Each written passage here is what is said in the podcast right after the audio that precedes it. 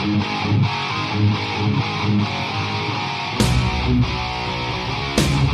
you.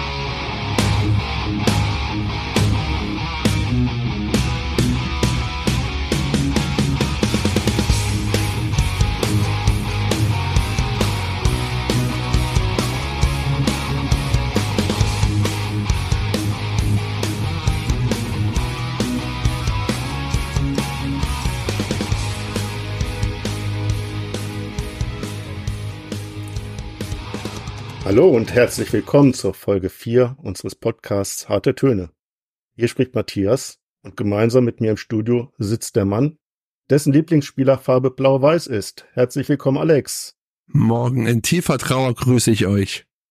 Dann begrüße ich den Mann, dessen Lieblingsressource Metallica ist, den lieben Ralf. Herzlich willkommen. Grüß Gott, Matthias. Und heute ebenfalls im Studio ist unser Gast, der mit dem Brettspielen so viel verdient hat, dass er sich ein eigenes Stadion gebaut hat und als Trainer seinen Verein in die dritte Liga geführt hat. Herzlich willkommen, Dennis. Hallo zusammen. ja, schön, dass ihr alle am Start seid. Die letzte Folge liegt ja schon etwas länger zurück. Höchste Zeit, mal wieder zusammenzukommen. Ja, was haben wir heute geplant? Wir möchten das Jahr 2023 Revue passieren lassen und auch schon mal einen Ausblick auf 2024 nehmen. Aber natürlich möchten wir auch ausführlich mit unserem Gast Dennis plaudern, der uns sicherlich einen tieferen Einblick in seine Aktivitäten geben wird. Erstmal ganz herzlichen Dank an dich, Dennis, dass du dir extra Zeit genommen hast. Wir wissen, Zeit ist bei dir ein noch rareres Gut als bei uns. Umso schöner, dass du heute dabei bist. Total schön. Ja, sehr gerne. Ähm, ich freue mich drauf. Ja, magst du dich mal kurz den äh, Zuhörern vorstellen, weil es soll ja den einen oder anderen geben, der dich auch noch nicht kennt. Ja, wollen wir hoffen, dass wir noch nicht alle kennen. Das wäre ja dann, haben wir ja keinen mehr, der mich kennenlernen möchte. Dennis bin quasi 42 aus Gütersloh und bin Inhaber des Wolpertinger Spieleladens. Ja, sehr schön. Da werden wir nachher noch deutlich mehr über dich und wie gesagt, äh, das, was du dort tust, erfahren. Folge 1 im neuen Jahr. Von daher erstmal die Frage an euch. Seid ihr alle gut ins neue Jahr gekommen? Wie geht's euch so im neuen Jahr und habt ihr Silvester und Weihnachten gut über die Bühne gebracht? Vielleicht auch was gespielt?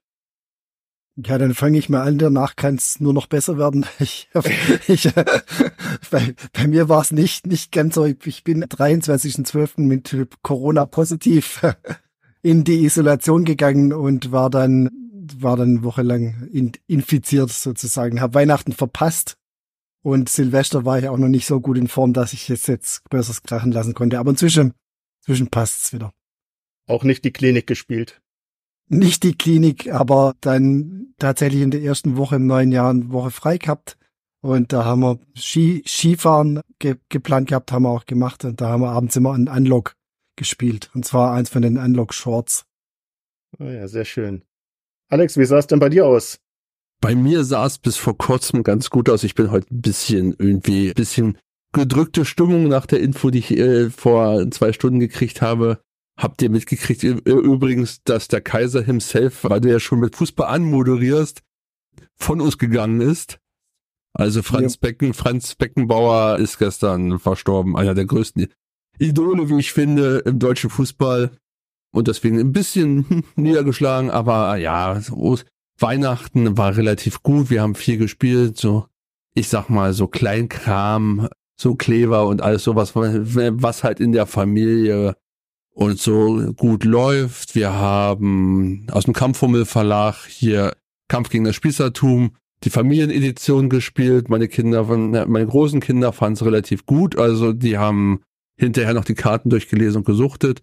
Ansonsten, was haben wir noch? Was kam noch so auf dem Tisch? Ich würde sagen, ja, eine Runde, was einiges, aber ja, nichts Genaues. Also wirklich nur so, nur so Kleinkram.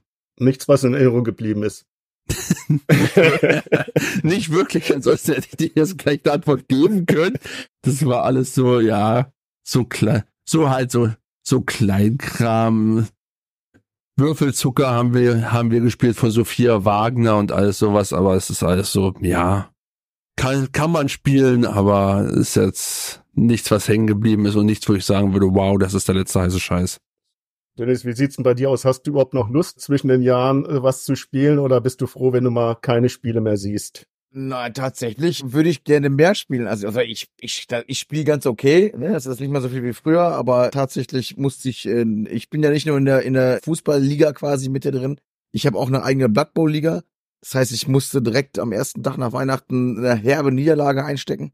Und Freitag vor Silvester haben wir es dann doch noch geschafft, in meiner Spielrunde eine kleine Runde Twilight Imperium äh, zu spielen. Waren auch diesmal nach elf Stunden fertig. Von daher, ich habe nicht viele kleine, ich habe ein großes noch gespielt und äh, das, ja, war mal, war, war ganz cool. Ein kleiner Absacker sozusagen. Genau, kleiner Absacker. Absacker, genau. Absacker des Jahres.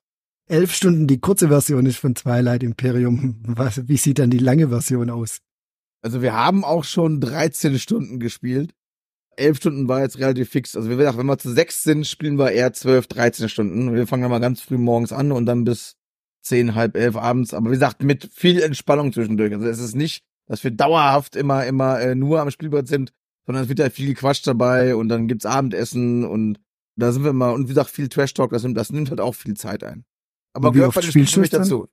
Ja, äh, tatsächlich versuchen wir es mindestens immer zweimal im Jahr. Also wir haben so unsere festen mhm. Tage, immer Karfreitag und Tag der Deutschen Einheit. Haben wir jetzt letzten Jahre mal gespielt. Und wir haben jetzt, weil wir alle frei hatten, haben wir den Freitag im letzten Jahr haben wir das dritte Mal quasi letztes Jahr gespielt.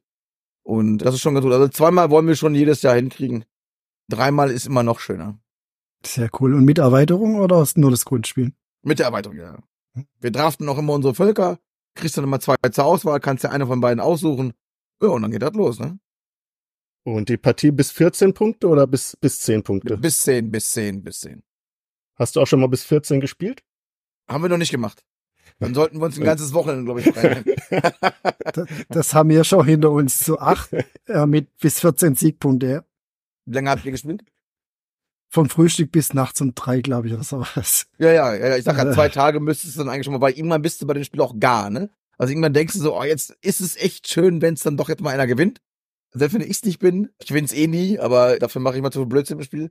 Aber irgendwann bist du dann froh, wenn es doch zu Ende ist. Aber die elf schon mal wirklich super entspannt, wo du sagst, okay, das war eine passende Zeit.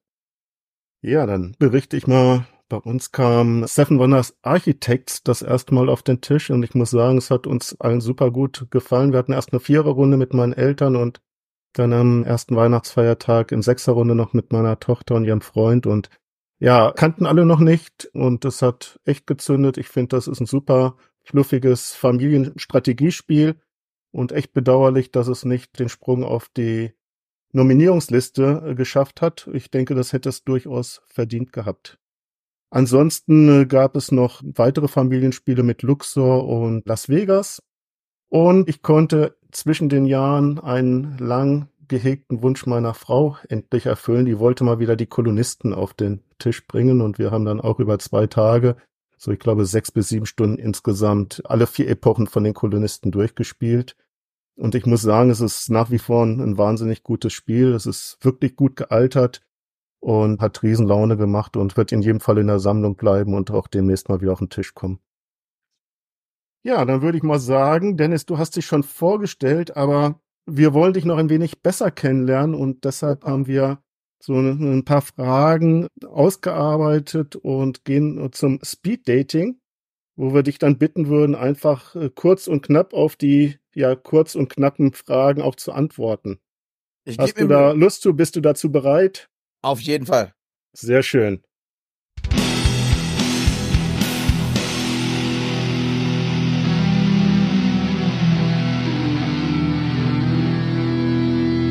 Speed Dating. Ja, dann starten wir mal durch. Es ist ein bunter Mix und es geht los. Schlager oder Metal? Metal. Dein Lieblingsfußballverein? St. Pauli. YouTube oder Podcast? Puh, schwierig. YouTube, weil du mehr siehst. BerlinCon oder Spiel Essen? Ich gehe auf gar keine Messe. Aber wenn der BerlinCon. ich war, glaube ich, schon seit elf Jahren nicht mehr in, in, Essen. Das ist mir einfach zu viel Trouble. Aber in Berlin war mal Mitarbeiter mal und war super zufrieden. Und wenn wir mal wieder auf eine Messe gehen, dann ist es Berlin. Aber du hast es noch nicht vor für 24 oder noch nicht fest eingeplant. Nicht fest eingeplant, nein. Da müssen wir nochmal drüber sprechen, glaube ich. Dann machen wir weiter. Spieler oder Sammler? Beides. Kooperativ oder kompetitiv? Auch beides. Kommt immer darauf an, mit wem. Also ich mag wirklich ko kooperative Spiele. Nicht, also nicht immer mit der, mit der, also du musst die passende Runde für haben, finde ich. Ne? Also meiner Frau gab es schon mal ein Spiel, da wollten wir uns danach scheiden lassen, haben wir nicht gemacht. Aber ich mag es auch genauso gerne stark gegeneinander spielen. Ich finde, das ist immer so situationsabhängig, welches Spiel. Aber grundsätzlich beides. Echtzeit oder Downtime? Boah, gar nichts von beiden. echt, echt, echt, Echtzeit, echt, Echtzeit kann Spaß machen, aber stresst mich fast noch mehr wie Downtime. Und, und Downtime ist halt so, also ich bin kein, also ich bin, ich bin ganz, ganz selten Grübelspieler. Ich bin ein extremer Bauchspieler und versuche immer schnell zu spielen. Und wenn du dann jemanden hast oder in der ganzen Runde hast, dich halt alle überlegt, das ist halt auch nicht schön. Also von daher würde ich sagen, beides nicht unbedingt. Wie gesagt, es gibt so ein, zwei Spiele, die machen auf Echtzeit Spaß, aber im Großen und Ganzen nicht. Ameritrash oder Euro? Ameritrash. Lieblingsbrettspielmechanik? Gibt's gar nicht. Die eine, aber natürlich der, der, der klassische Worker, wenn man jetzt im Euro ist, ist natürlich schon nicht schlecht oder das Deckbuilding. Aber ich, da würde ich mich gar nicht festlegen. Es kommt immer aufs Spiel, auf die, also ich bin halt ein sehr wichtiger, mir ist es thematisch wichtiger als manchmal die Mechanik. Von daher ist die Mechanik dann so ein bisschen zweitrangig bei mir, um den Spiel gut zu finden. Dann bohre ich noch etwas tiefer. Bester Autor. Jetzt müsste ich mich mal umdrehen und von wem ich die meisten Spiele hier im Regal habe. Der beste Autor, das ist schon. Oh. Guck mal, es muss schnell gehen, ne? Lass dir Zeit, solange es gut wird. Du musst nur den richtigen nennen. Solange Uwe Rosenberg rauskommt, kannst du Zeit lassen. Wir können dir ja ein paar nennen. Uwe, Uwe Rosenberg wohnt, glaube ich, drei Kilometer von mir entfernt. Äh, tatsächlich ist es, ich hoffe, er hört nicht zu, aber es ist nicht mein Lieblingsautor. Ich mag ihn menschlich, ist ein toller Typ, aber seine Spiele sind nicht unbedingt meins. Aber wenn ich jetzt gerade so sehe, aber ich sag mal, so ein so ein John DeClaire oder auch ein Lacerda, das sind schon keine so schlechten, ne? Oder ich sag mal, alleine weil das Spiel ich auch sehr, sehr gut finde, einen Terraforming Mars Autor, da kann ich mal richtig aufsprechen, Friselius, Friselius, keine Ahnung. Ja, so, also, aber ich, ich würde mich da gar nicht festlegen, dass der eine Autor, also es ist jetzt nicht diese, diese typischen deutschen Autoren. Ich mag die Godots total gerne, also Stefan Godot mag ich gerne. Tatsächlich finde ich, aber so den, den einen, wo ich sage, ich muss jedes Spiel von ihm kaufen, wie manche halten Uwe Rosenberg Spiel kaufen oder Stefan Feld Spiel kaufen, ich achte weniger auf Autoren. Wenn Uwe Rosenberg schon nicht dein Lieblingsautor ist, dann ist das hoffentlich wenigstens dein bester Kunde. Tatsächlich ist er genauso viel beschäftigt wie ich. Ich sehe aber oft seine Frau und seinen Sohn bei mir. Also von daher, die Familie Rosenberg ist häufiger bei mir. Das ist dann schon okay. ja, wir machen weiter. Bestes Spiel der Kindheit. Hotel. Deine Top 3 Brettspiele. Boah, auch das ist gar nicht so schnell zu beantworten, weil es ist immer so, mit wem, wann und was. Ich spiele mit meiner Frau ganz andere Spiele, wie vielleicht mit meiner Männerspielerunde, wo Nemesis oder Twilight Imperium ganz weit oben sind. Sind sie auch insgesamt ganz weit oben. Ob es jetzt eins, zwei oder drei ist, kann ich gar nicht sagen. Dann, dann gibt's halt ein War Chest, ist ein mega cooles Spiel. Ich mag das Escape Plan extrem gerne. Und das sind so Titel, wo ich sage, die sind geil. Terraforming Mars. Ich muss aber auch immer hochgucken, weil ich gar nicht so viel auswendig weiß manchmal ist auch ein Zug um Zug immer noch eins der Lieblingsspiele, aber es ist halt keine Top 3. Ich finde aber so ein Zug um Zug zum Beispiel kannst du halt immer spielen. Aber wenn man jetzt, also wenn ich mich jetzt festlegen müsste, wäre es auf jeden Fall Nemesis, Twilight Imperium. Und ich glaube, das dritte wechselt einfach immer nach Geschmack. Ne? Also ich glaube, da kommen wir gleich nochmal drauf. Spiele 23, 24, da ist nämlich was, was reingewachsen bei mir in den letzten Monaten. Verrate ich aber jetzt noch nicht mal, mal später bestimmt. Sehr schön. Dann will ich aber noch wissen, welches deine größte Brettspielenttäuschung war. Das habe das hab ich vor einem Jahr schon mal gesagt. Das liegt nicht an dem Spiel, sondern das liegt an der Art und Weise, wie es vermarktet worden ist oder wie viel es vermarktet worden ist. Für mich persönlich war es Marvel Champions, weil meiner Meinung dazu, das Spiel ist ein gutes Spiel, aber aus meiner Händlersicht hat es mir das Spiel kaputt gemacht, weil halt alle drei Wochen irgendwas Neues gekommen ist und du kamst gar nicht dahinter, das, was du hattest, auszuprobieren. Kommen wir wieder dazu, sammeln, Sucht und ich will spielen. Das ist so meine persönliche Meinung. Wie gesagt, da gab es viel Schelte bei mir, dass ich das so gesagt habe öffentlich. Stehe ich aber trotzdem nach wie vor zu, weil mir das, diese, diese, diese, diese dauerhaftes Neu rauskommen von neuen Sachen mir so ein bisschen den Spaß an dem Spiel genommen hat, ohne dass das Spiel an sich schlecht ist. Und irgendein Spiel habe ich letztes Jahr abgebrochen. Das war so schlecht, ich weiß gar nicht mehr, wie das hieß. Wirklich nicht. Also ich vergesse schlechte Spiele ganz schnell. Aber, aber, aber das war auch wirklich eine Ausnahme. Wie gesagt, Marvel Champions möchte ich auch eingeklammert haben. Nicht, dass es nachher heißt, was erzählt der Idiot da. Da geht's mir wirklich nicht um, um die Spieltechnik an sich, sondern wirklich an diesem, was da viel zu viel rausgekommen ist. Und da ist so ein bisschen zu viel die Kuh gemolken. Jetzt, das aus meiner Sicht sogar. Ich will's ja verkaufen, sogar obendrein. Aber irgendwann kann ich es meinen Kunden auch nicht mehr erzählen, warum so viel kommt. Ist jetzt nicht das einzige Produkt, wo das so ist. Aber da hat's mir leider den Spaß genommen, so ein bisschen. Ja, wir sprachen ja nicht über das schlechteste Spiel, sondern über deine Brettspiel-Enttäuschung. Und von daher Genau, denke genau. ich, passt das auch sehr, sehr gut. Ja, das beste Brettspiel-Fachgeschäft. ich habe das Glück, mit, mit ganz vielen äh, tollen, wunderbaren Kollegen über die Aktion Hoher Spielwert zusammenzuarbeiten. Und ich würde sagen, dass äh, viele Läden von denen wirklich toll sind. Auch wenn ich nicht in allen drin war oder in den wenigsten drin war. Aber von dem, was man so sieht, sind da schon sehr, sehr gute dabei. Ich, will auch gar nicht jetzt irgendwie den Einzelnen nennen oder sowas. Ich glaube, dass wir auch ganz gut sind. Aber wie gesagt, es gibt viele tolle Menschen in, in Deutschland, die wirklich Läden toll führen nicht mehr so, wie der Einzelhandel früher war, sondern so, wie er moderner ist. Und das, das finde ich gut. Aber jetzt so den Einzelhandel, so im, im, im Süden gibt's halt den, im Mittel gibt's halt vielleicht den, aber ich würde jetzt keinen Einzelnen sagen, das ist jetzt der beste Laden. Einfach Aktion hoher Spiele mal angucken und mal gucken, wer so in der Nähe ist. Und die, die, die meisten davon sind wirklich, wirklich tolle, tolle Läden, die man wirklich empfehlen kann. Wir kommen gleich nochmal auf das Thema zurück. Letzte Frage an dich. Warum bist du heute unser Gast? Weil, weil du, nachdem du mich bei Undizi besiegt hast, gefragt hast, ob ich dabei sein möchte. Und da du so nett mich kaputt gemacht hast, habe ich gesagt, ja. ich hatte, ich hatte ja meine erste Fußball-Brettspielerfahrung ja mit dir. Also du hast mich da ja hart drangenommen. Und nee, dann war das für mich klar. Ich bin immer, wenn mich einer fragt, ich mache das immer ganz gerne. Ich mache ja selber nicht, nicht wirklich so viel YouTube, hab da auch mal drüber nachgedacht, aber das ist mir alles viel zu viel. Und ich bin gerne irgendwo mal zu Gast und wie gesagt, und hatte mir das von euch auch mal angehört und äh, Musikrichtung passt ja, sind da war ja schon die erste Frage. Von daher bin ich gespannt, was so noch heute auf mich zukommt. Ja, Aber sehr wenn du die schön. erste Frage falsch beantwortet hättest, Schlager oder Metal, wäre der Podcast schon zu Ende. Das glaube ich auch, aber, aber Schlager ist wirklich von allem weit weg, was ich gerne höre. Also ich höre auch andere Musik, aber Schlager ist so, da hätte ich, da muss ich ja nicht überlegen. Das ist ja. Dann hättest du ein lautes Piep gegeben und wir hätten ihn rausgeschmissen. Ja, da hätte ich die Kategorie der Fragen gewechselt. Ja, sehr schön. Das ist eine gute Überleitung und ich denke, wir wechseln mal zur Mainstage und werden ganz viel noch von dir wissen wollen, was dein, ja, deine beruflichen Aktivitäten angeht.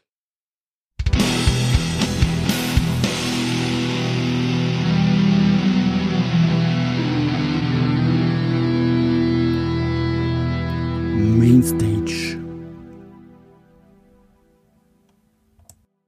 Ja, mein früherer oder mein Traum früherer Tage war mal ein Brettspielfachgeschäft zu eröffnen und zu besitzen. Mittlerweile träume ich den nicht mehr und ich hoffe, dass du nicht Albträume davon bekommen hast. Äh, Du hast den Entschluss gefasst und das in die Tat umgesetzt. Erzähl uns doch mal, wann hast du den Laden äh, gegründet und du bist ja in Gütersloh ansässig. Wie kam es dazu, dass du den in Gütersloh eröffnet hast? Ja, weil ich halt schon, also, also A, weil die erste Frage war, ob ich manchmal Albträume kriege. Ja, man kriegt als Selbstständiger in Deutschland gerne mal Albträume.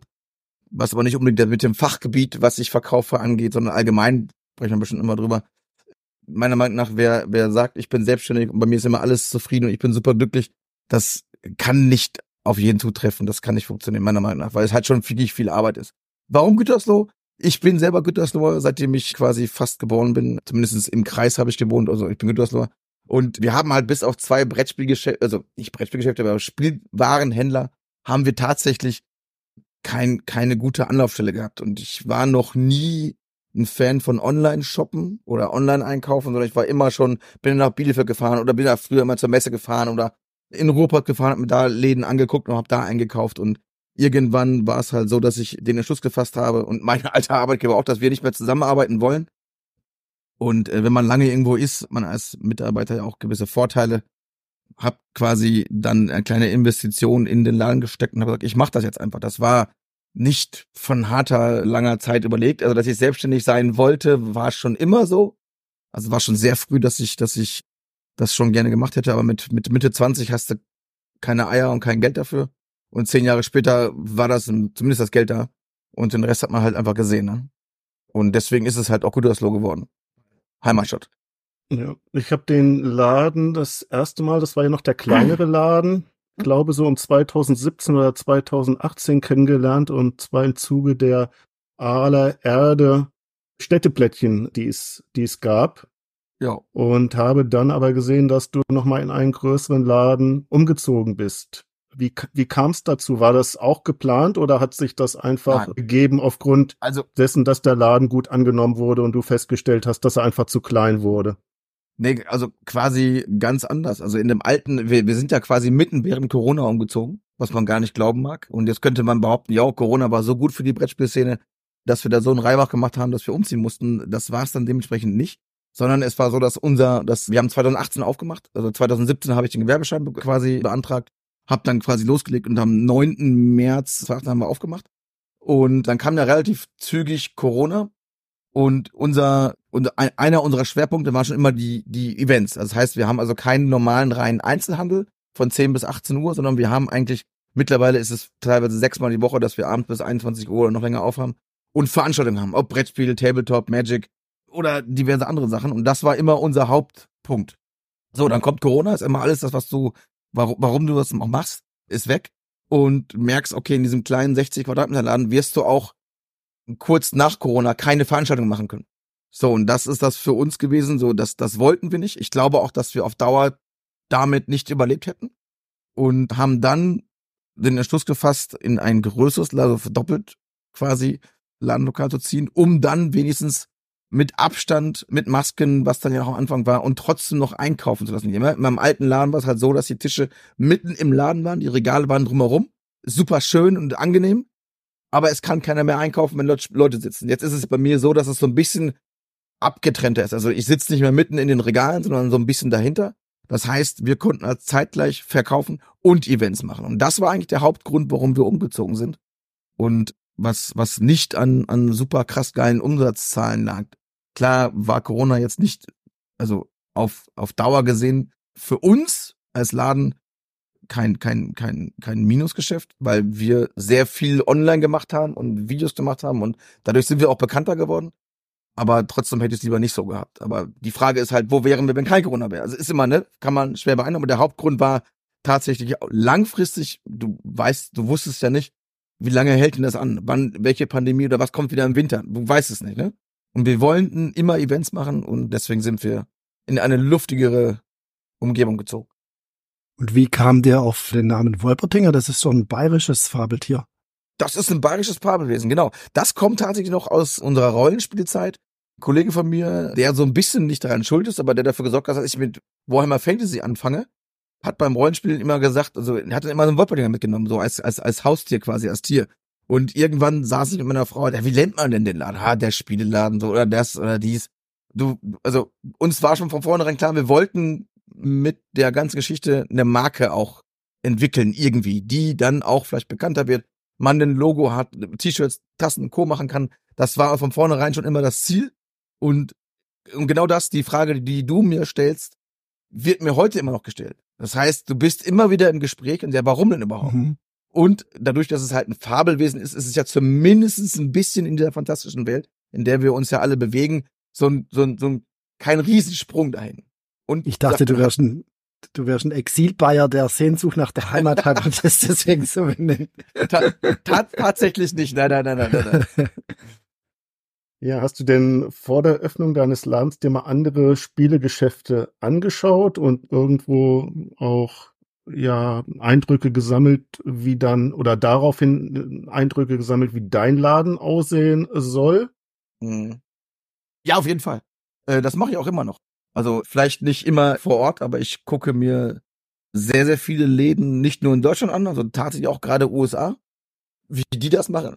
Hm. Weil die, also was ich halt nicht mag, ist dieser, dieser alt eingestaubte Brettspielladen, der halt überall alles voller Wühlmäuse hat, wo, ich sag jetzt mal, kein richtiges Konzept hintersteht, warum im Regal wo was steht.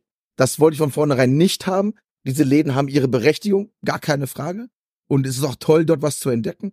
War aber nicht das, was ich haben wollte, sondern ich wollte den Laden haben, wo der, unser Schwerpunkt ist nicht unbedingt der, der, der Familienmarkt, sag ich mal. Und war es auch nicht, sondern ne, immer schon der Vielspielermarkt mehr. Aber trotzdem wollte ich mit dem Konzept, was wir machen, auch die Familie bei uns reinholen und denen zu zeigen, es gibt noch weit ab von Katan tolle Spiele, die auch Familien zu Hause spielen können. Und das musst du meiner Meinung nach durch ein gewisses Ambiente schaffen, in den Leute reinkommen und sich direkt wohlfühlen. Und das ist so mein, meine, mein Denken gewesen, wie ich es hätte haben wollen. Und aber ich habe jetzt nicht bewusst, also ich habe nicht bewusst, oh, der Laden gefällt mir jetzt nicht, so mache ich es nicht, sondern man guckt sich natürlich die Läden an und man kennt sie natürlich auch, wenn man selber seit 15 Jahren in, der, in, der, in, in einem Hobby drin ist, kennt man ja schon einige Läden. Ne? Du fährst in den Urlaub, egal wohin, nach Dänemark, du suchst immer, wo ist der erste Brettspielladen. Ne? Also das, so war das bei uns immer. Ich bin nach Südfrankreich gefahren und musste erstmal den ersten Games Workshop in Marseille suchen. Und, und leider hatte der dann zu, als ich da war, aber gut. Aber be bewusst jetzt zu sagen, ich, so wie wir jetzt sein wollten, wollten wir schon immer sein. Ja, ich habe durch die Alle Erde Aktion in der Tat äh, sehr, sehr viele Brettspiele in, in Brettspielläden in, in Deutschland kennengelernt, weil ich auch beruflich viel unterwegs war im vertrieblichen Bereich. Und zwar sehr eindrucksvoll, wie, wie, oder wie viel oder wie unterschiedlich Brettspielläden sein können. Ich muss dir aber ein ganz großes Kompliment äh, aussprechen. Ich habe, glaube ich, keinen Laden gesehen, der so nett dekoriert und aufgemacht ist wie, wie euer Laden. Vielen, also vielen Dank. das finde ich, finde ich so mit so viel Liebe gestaltet. Hut ab dafür. Dankeschön. Du sprachst gerade davon, dass du natürlich auch die Familien erreichen möchtest und nicht, also den Anhang der Vielspieler. Da stellt sich mir die Frage, wie erschließt du dir neue Kunden beziehungsweise einen neuen Kundenkreis? Klar bist du bekannt in der Szene und Vielspieler kennen das, aber ich sag mal, gerade Laufpublikum werden eventuell ja sogar abgeschreckt von, ich sag mal, einem Fabelwesen, einem, einem dekorierten Raum. Also wie sprichst du da oder was machst du, um neues Blut zu generieren und zu gewinnen? Mhm. Also das, das hat sich auch über die Zeit so natürlich ein bisschen gewandelt. Also am Anfang haben wir natürlich quasi die, die Brettspieltreffs, Tabletop-Treffs und was auch immer, haben natürlich abgeklärt und gesagt, pass mal auf, Leute, wir machen was auf hier waren in den äh, Tageszeitungen überall drin, klar, weil sowas gab's hier noch nicht. Und der Rest ist tatsächlich harte körperliche und seelische Arbeit, jeden Tag die Leute wieder in den Laden reinzukriegen, indem du, also gerade hier in OWL, also die Menschen sind eher etwas, etwas zurückhaltender und ein bisschen, bisschen schwieriger. Aber wenn du einmal einen hast, der überzeugt von dir ist, erzählt dir es acht Leuten weiter. Und das ist, glaube ich, das A und O. Du musst immer ehrlich zu den Leuten sein. Du musst das Gefühl für den Kunden bekommen, das könnte das richtige Spiel sein. Und wenn du dann triffst, dann bringt er dir acht neue. Auf, vielleicht ein bisschen übertrieben. So, und so war, da hatte die Anfangszeit. War bisschen Facebook haben wir gemacht und gezeigt, wo wir sind, ne, bisschen Tageszeitung. Und dadurch kam halt immer mehr in den Laden rein. Und ja, und dann fing es halt an, dass wir mit Instagram und Facebook noch wesentlich mehr gemacht haben. Wir haben Videos gemacht die wurden immer mehr geklickt, die wurden immer mehr geteilt, ne? Und, und so wurdest du dann überregional bekannter, sag ich mal. Und dann, dann nach Corona, wenn die Leben wieder offen waren, dann kamen die halt auch mal in den Laden gefallen. Ey, das möchte ich mir mal angucken. Du, ne, ich hab's verschickt und dies und das gemacht. Und äh, ja, wenn du dann so vier, fünf Jahre alt bist, dann, dann, dann musst du dann auch mal in, in größere Stadtmagazine reingehen und teures Geld dafür bezahlen, um dann mal vor Weihnachten eine Anzeige zu schalten. Aber das machen wir relativ wenig, weil es wirklich, wirklich teuer ist. Und ansonsten ist es tatsächlich auch immer so für uns, dass wir diese Mund-zu-Mund-Propaganda versuchen, jeden Tag zu, zu leben und den Kunden, der reinkommt, wirklich das richtige Spiel zu verkaufen. Nicht des Verkaufenswillens, sondern dass der wiederkommt. Weil das ist das, was du im Handel heutzutage brauchst. Wenn du im Onlinehandel ein Spiel kaufst, was dir nicht gefällt, kannst du keinen dafür verantwortlich machen. Wenn ich berate und das Spiel kommt überhaupt nicht gut an, dann bin ich dafür verantwortlich und nicht irgendwer anderes. Und das ist dann auch so, ja, da habe ich ein Spiel gekauft, das gefällt mir nicht, da brauche ich nicht mehr hingehen. So, deswegen ist das meiner Meinung nach das A und O und über eine gute Beratung kriegst du immer mehr Aufmerksamkeit und du kriegst immer mehr Wachstum rein. Und das sehe ich auch als, als ganz wichtigen Standpunkt für die nächsten Jahre auf jeden Fall. Kommen denn eher Einsteiger zu dir oder Leute, die sich schon in der Spielebranche oder im, im Spielebereich auskennen? Ja, wenn wir mal Weihnachten ausklammern, sind das elf Monate mindestens 80, 85 Prozent Leute, die aus dem Hobby kommen. Also mhm. im Normalfall relativ wenig Einsteiger. Zu Weihnachten hast du halt immer die Leute, die dann sagen, oh, jetzt möchte ich ein Geschenk äh, machen und diesen das. Und dann hast du natürlich nach, nach Weihnachten, wenn das alles so gelaufen ist, wie ich es halt vor gesagt habe, dass sie zu Weihnachten sitzen und oder mit den Verwandten und spielen ein gutes Spiel und haben Bock, dann kommen die halt im Januar, Februar rein und wollen auch für sich was kaufen, was sie dann verschenkt haben das sind so dann quasi, wo viele Neulinge kommen. Aber im Großen und Ganzen ist das schon eher Kundschaft, die wir haben, die schon aus dem Bereich kommt. Also vielleicht sogar über 90 Prozent. Aber ich schreibe mir das jetzt nicht auf, aber gefühlt würde ich sagen, sind die meisten Kunden, die aus dem Brettspielbereich kommen. Und viele regionale Kunden oder hast du auch viele überregionale, die dann bei dir Halt machen und ja, dich Mhm. besuchen, wenn sie irgendwie auf dem Nicht- Weg an, an Gütersloh vorbeifahren? Nicht, nicht, nicht jeder sagt's immer, dass er von weiter weg kommt, aber ich finde, wir haben schon einige überregionale Kunden, die dann auch vorher schreiben, "Mal, bist, du- bist du denn dann, dann da oder bei Instagram einen Post machen, wir sind jetzt auf dem Weg dahin.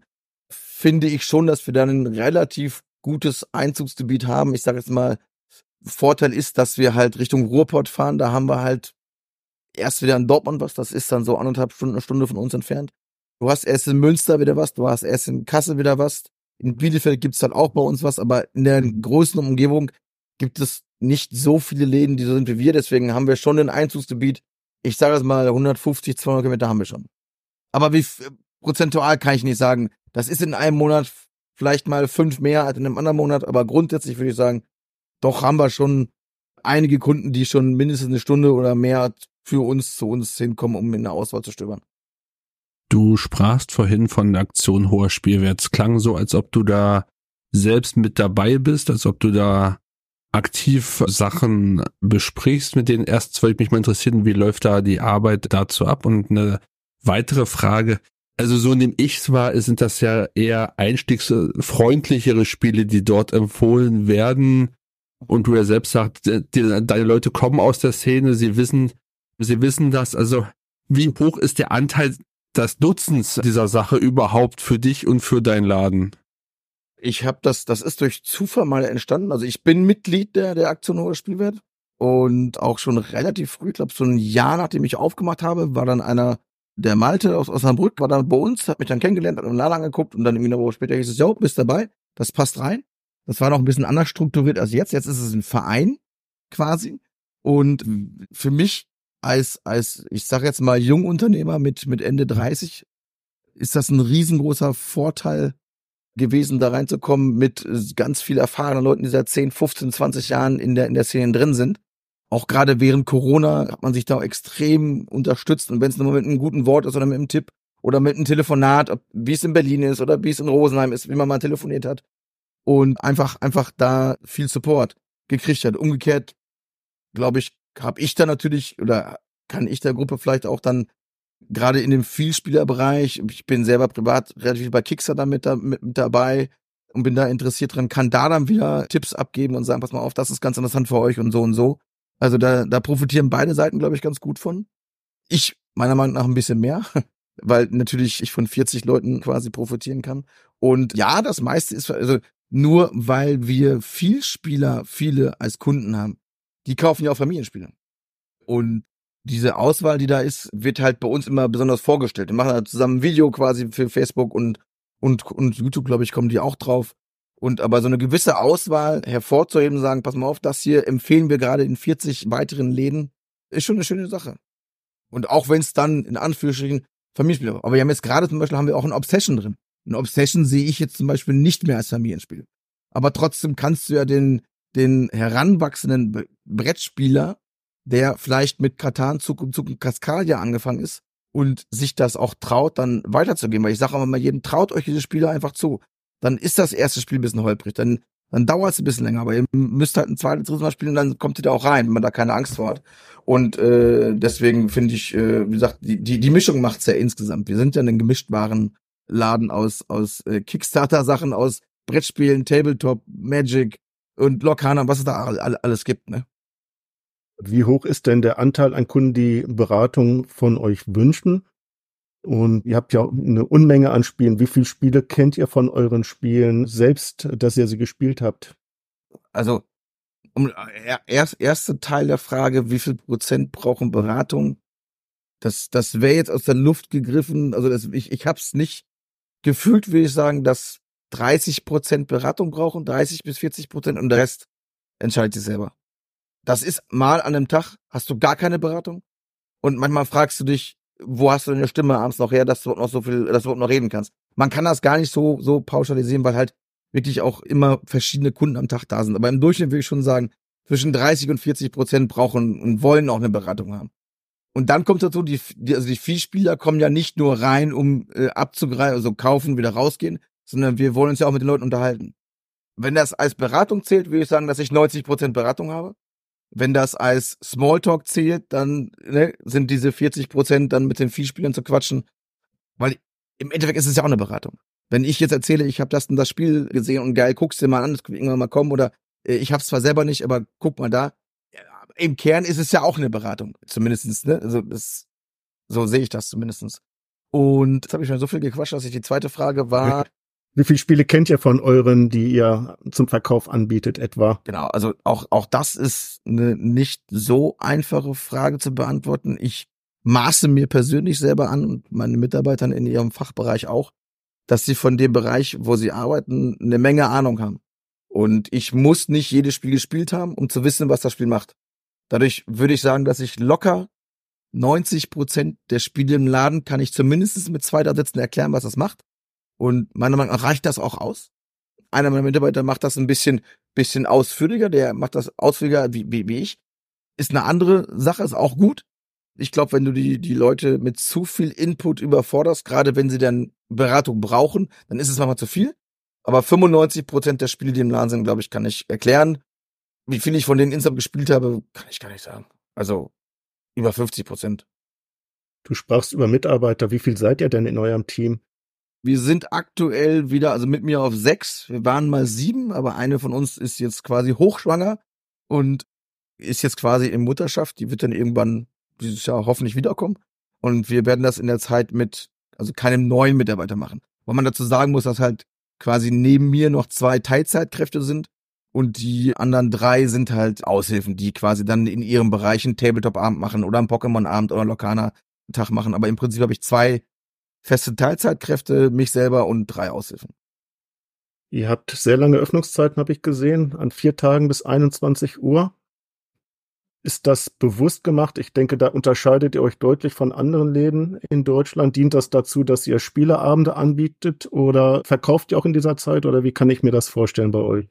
Ja, eigentlich beides, ne? Also wir sind halt, wie ich ja gesagt, wir sind angefangen mit, mit Events, die natürlich, wo ich das dann am Anfang waren wir halt zwei Leute, also drei Leute. Also ich habe es alleine gemacht. Meine Frau hat ausgeholfen und ein langjähriger Kumpel, der immer noch dabei ist, quasi, hat bei uns ausgeholfen. Und da hast du natürlich nicht jeden Abend im Brettspielabend. Du kannst ja nicht jeden Tag elf, zwölf Stunden arbeiten. Das, das funktioniert nicht. Das war in der Anfangszeit eh schon 70 Stunden die Woche, die wir gemacht haben. Und das hat sich aber mittlerweile immer mehr dahin entwickelt, dass wir gesagt haben, okay, wir machen da einen festen Brettspielabend, da einen Tabletop-Abend. Und dann ist ja, also, warum sollten wir den Laden zumachen, wenn man ja eh offen hat? Also machen wir quasi auf der einen Seite das Event und auf der anderen Seite wissen die Leute, okay, ich kann nach Feierabend, nach dem Abendessen, kann ich noch mal reingehen. Und klar, manchmal hast du halt auf dem Mittwochabend ab 19 äh, Uhr gar keinen Kunden mehr. Manchmal kommen da aber auch 10. Das, auch das kann man sehr schwierig ausmachen, aber insgesamt würde ich sagen, dass ich sogar eher noch dafür bin, dass ich jeden Tag bis 21 Uhr aufmache, aber ich will meinen Mitarbeitern da auch nicht zu viel mit ärgern und mich selber auch nicht. Deswegen, jetzt diese Woche zum Beispiel wäre es so gewesen, weil wir letzte Woche frei hatten, dass wir sechs Tage gemacht hätten heute ausgefallen. Ab morgen haben wir dann wieder bis 21 Uhr auf. Und wie gesagt, aber wie gesagt, wenn du, wenn du eh Events im Laden hast, warum sollte man vorne die Tür abschließen und sagen, wir verkaufen nicht? Also, das kostet uns nicht mehr Mitarbeiter.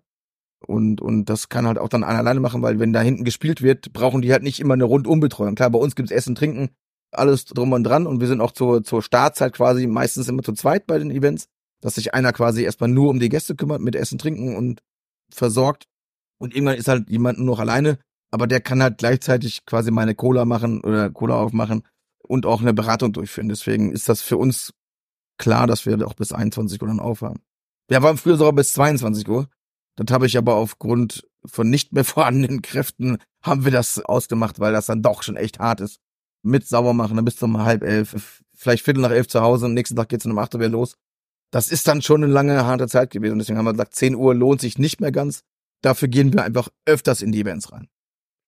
Wer wählt denn bei euch die Spiele aus, die bestellt werden? Machst du das ausschließlich oder macht ihr das im Team? Und wer legt denn die Stückzahlen dann fest? Und woher bekommt ihr die Informationen über die Spiele, die ihr bestellt? Bekommt ihr die von den Verlagen direkt oder wie kann ich mir das vorstellen? Also, also Einkauf würde ich sagen, ist zu, zu 95 Prozent meine Aufgabe. Die Entscheidung, was, wie, wo, wie viel bestellt wird, ist auch meistens meins. Bei dem einen oder anderen kleinen Bereich überlasse ich da meinen Teilzeitkräften auch ein, auch ein bisschen Mitspracherecht, aber im Großen und Ganzen mache ich die Bestellung. Natürlich können die mir sagen, ey, guck dir das mal an und das brauchen wir auch. Und ich spreche mich auch dann öfters ab, was meinst du, wie viel Stück wollen wir davon so viel nehmen und wie schätzt man das ein? Da tauschen wir uns schon aus. Aber am Ende entscheide ich, was, wie viel von wo gekauft wird. Ja, und wie macht man sich schlau? Indem man einfach, ich gucke relativ früh zwischen bei BGG, man guckt zwischenzeitlich bei YouTube, bei Instagram, wie gesagt, folge ich auch vielen anderen, auch amerikanischen Läden oder amerikanischen YouTubern. Und dann sieht man vielleicht schon mal ein halbes Jahr vorher, was da so kommt. Aber viel ist halt Social Media, was du halt siehst. Ne? wenn du sagst, das Cover sieht ganz cool aus, ey, dann gucke ich mir mehr dazu an. Und dann entscheide ich mich natürlich auch, das zu kaufen. Und manche Sachen kaufst du natürlich einfach instant. Sag jetzt mal, die großen Asmodee, Cosmos und Pegasus Neuheiten.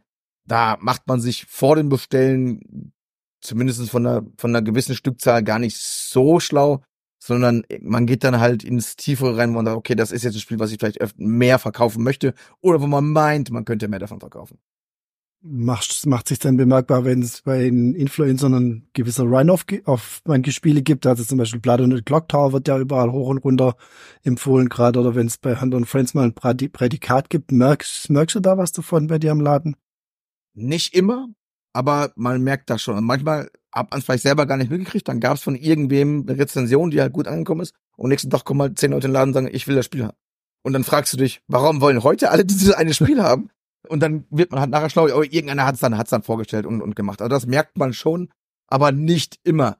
Weil ich glaube, dass natürlich auch, auch gar nicht so viele wissen, dass wir vielleicht Blood in the Clock Tower, also ich hab's selber auch, aber dass wir es vielleicht auch im Laden hätten, da kriegt man jetzt nicht so viele Anfragen, weil es natürlich schon ein sehr spezielles Spiel ist, ne? Aber nee, wenn gewisse Toplisten waren oder Spiele vorgestellt werden, merkt man das dann doch schon mehr, als es man es nicht merkt. Ich denke mal, manchmal fällt, fällt ein Spiel hinten durch, egal wie gut es bei irgendwem gelobt worden ist. Aber manchmal merkt man schon, dass der ein oder andere vielleicht auch einfach fast blind kauft, weil das der X oder Y einfach als gut fand. Du sprachst eben von Bestellungen. Gibt es irgendwelche Fixpunkte, woran du dich ausrichtest, wie viele du von einer Sache bestellst und oder wo du sagst, ja, davon bestelle ich eher weniger, auch wenn der Hype da ist. Eventuell, also gibt es da irgendwelche Größen, an die du dich äh, klammerst und so ungefähr zu wissen, was, damit es kein Ladenhüter werden. Wenn, wenn, also wenn ich das, wenn wir das alle drauf hätten, dann würde es, glaube ich, gar keine Sales mehr geben in Deutschland.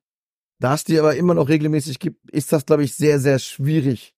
Ich glaube, dass eine viel, eine, eine persönliche Komponente reinfällt. Also ein Spiel, was mir nicht so gut gefällt, ob optisch oder inhaltlich oder technisch, werde ich wahrscheinlich auch schlechter verkaufen können, weil ich einfach das nicht so gut an den Mann bringen kann und möchte, weil es mir schon nicht gefällt.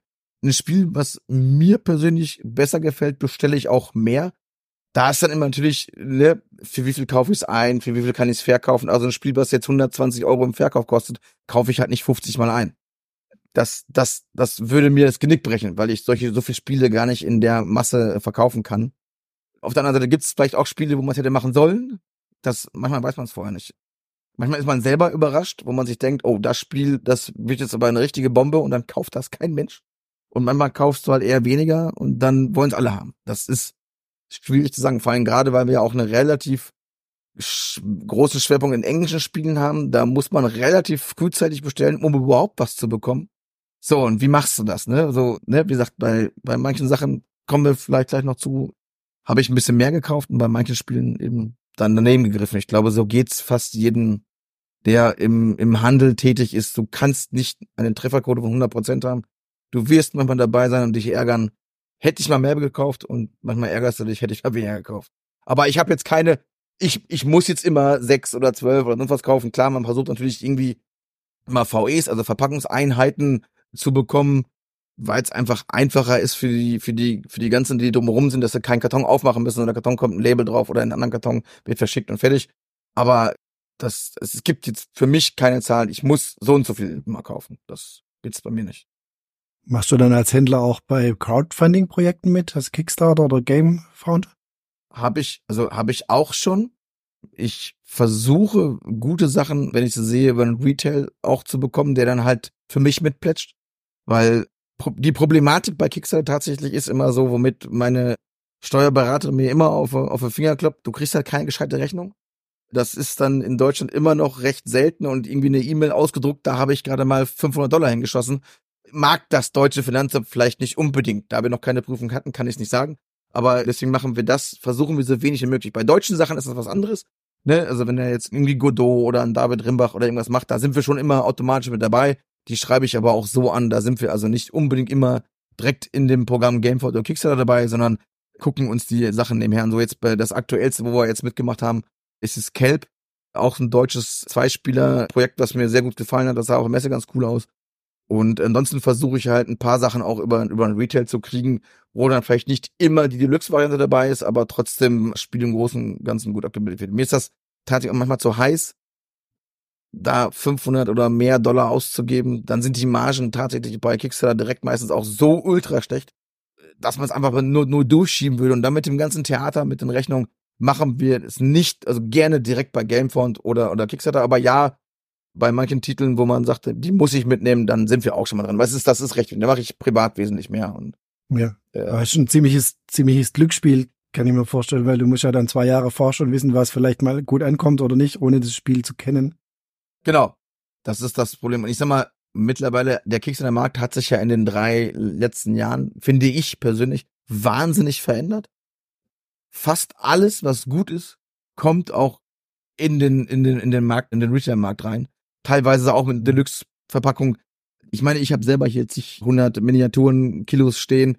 Man braucht das nicht immer alles. Man sieht das immer, man ist dann angefixt und will die Scheiße haben. Und zwei Jahre später kommt das dann an, denkt so, mm, ja, okay, ne, äh, warum habe ich es gemacht? Und ich glaube, dass das, dass sich der Markt auch noch mal, noch mal weiter in Richtung Retail verändern wird vom Kickstarter-Markt. Das ist aber nur so ein Gefühl von mir. Also es wird noch mehr in die Richtung gehen, wie er jetzt gerade schon geht da ich ein absoluter Deluxe-Fan bin und alles versuche immer mit den geilsten Komponenten zu kriegen, wie nimmst du es wahr? Kaufen die Leute eher die Retail-Sachen oder eher die Deluxe-Sachen? Also wenn du beide jetzt vorrätig hättest, wo würden sie eher zugreifen, wenn sie jetzt mhm. mal nicht so unbedingt auf den ja, Preis gucken? Also wir reden jetzt nicht von Spielen, wo der, wo der Deluxe jetzt, ich sag mal, 40, 50 Euro gleich mehr kostet, das Doppelte, sondern wo es noch einigermaßen normalen Bereich bleibt. Ja, ja. Kann ich aber ganz klar beantworten. Ich glaube, wenn ich eine Deluxe-Version von einem Spiel habe, wird die zuerst gekauft.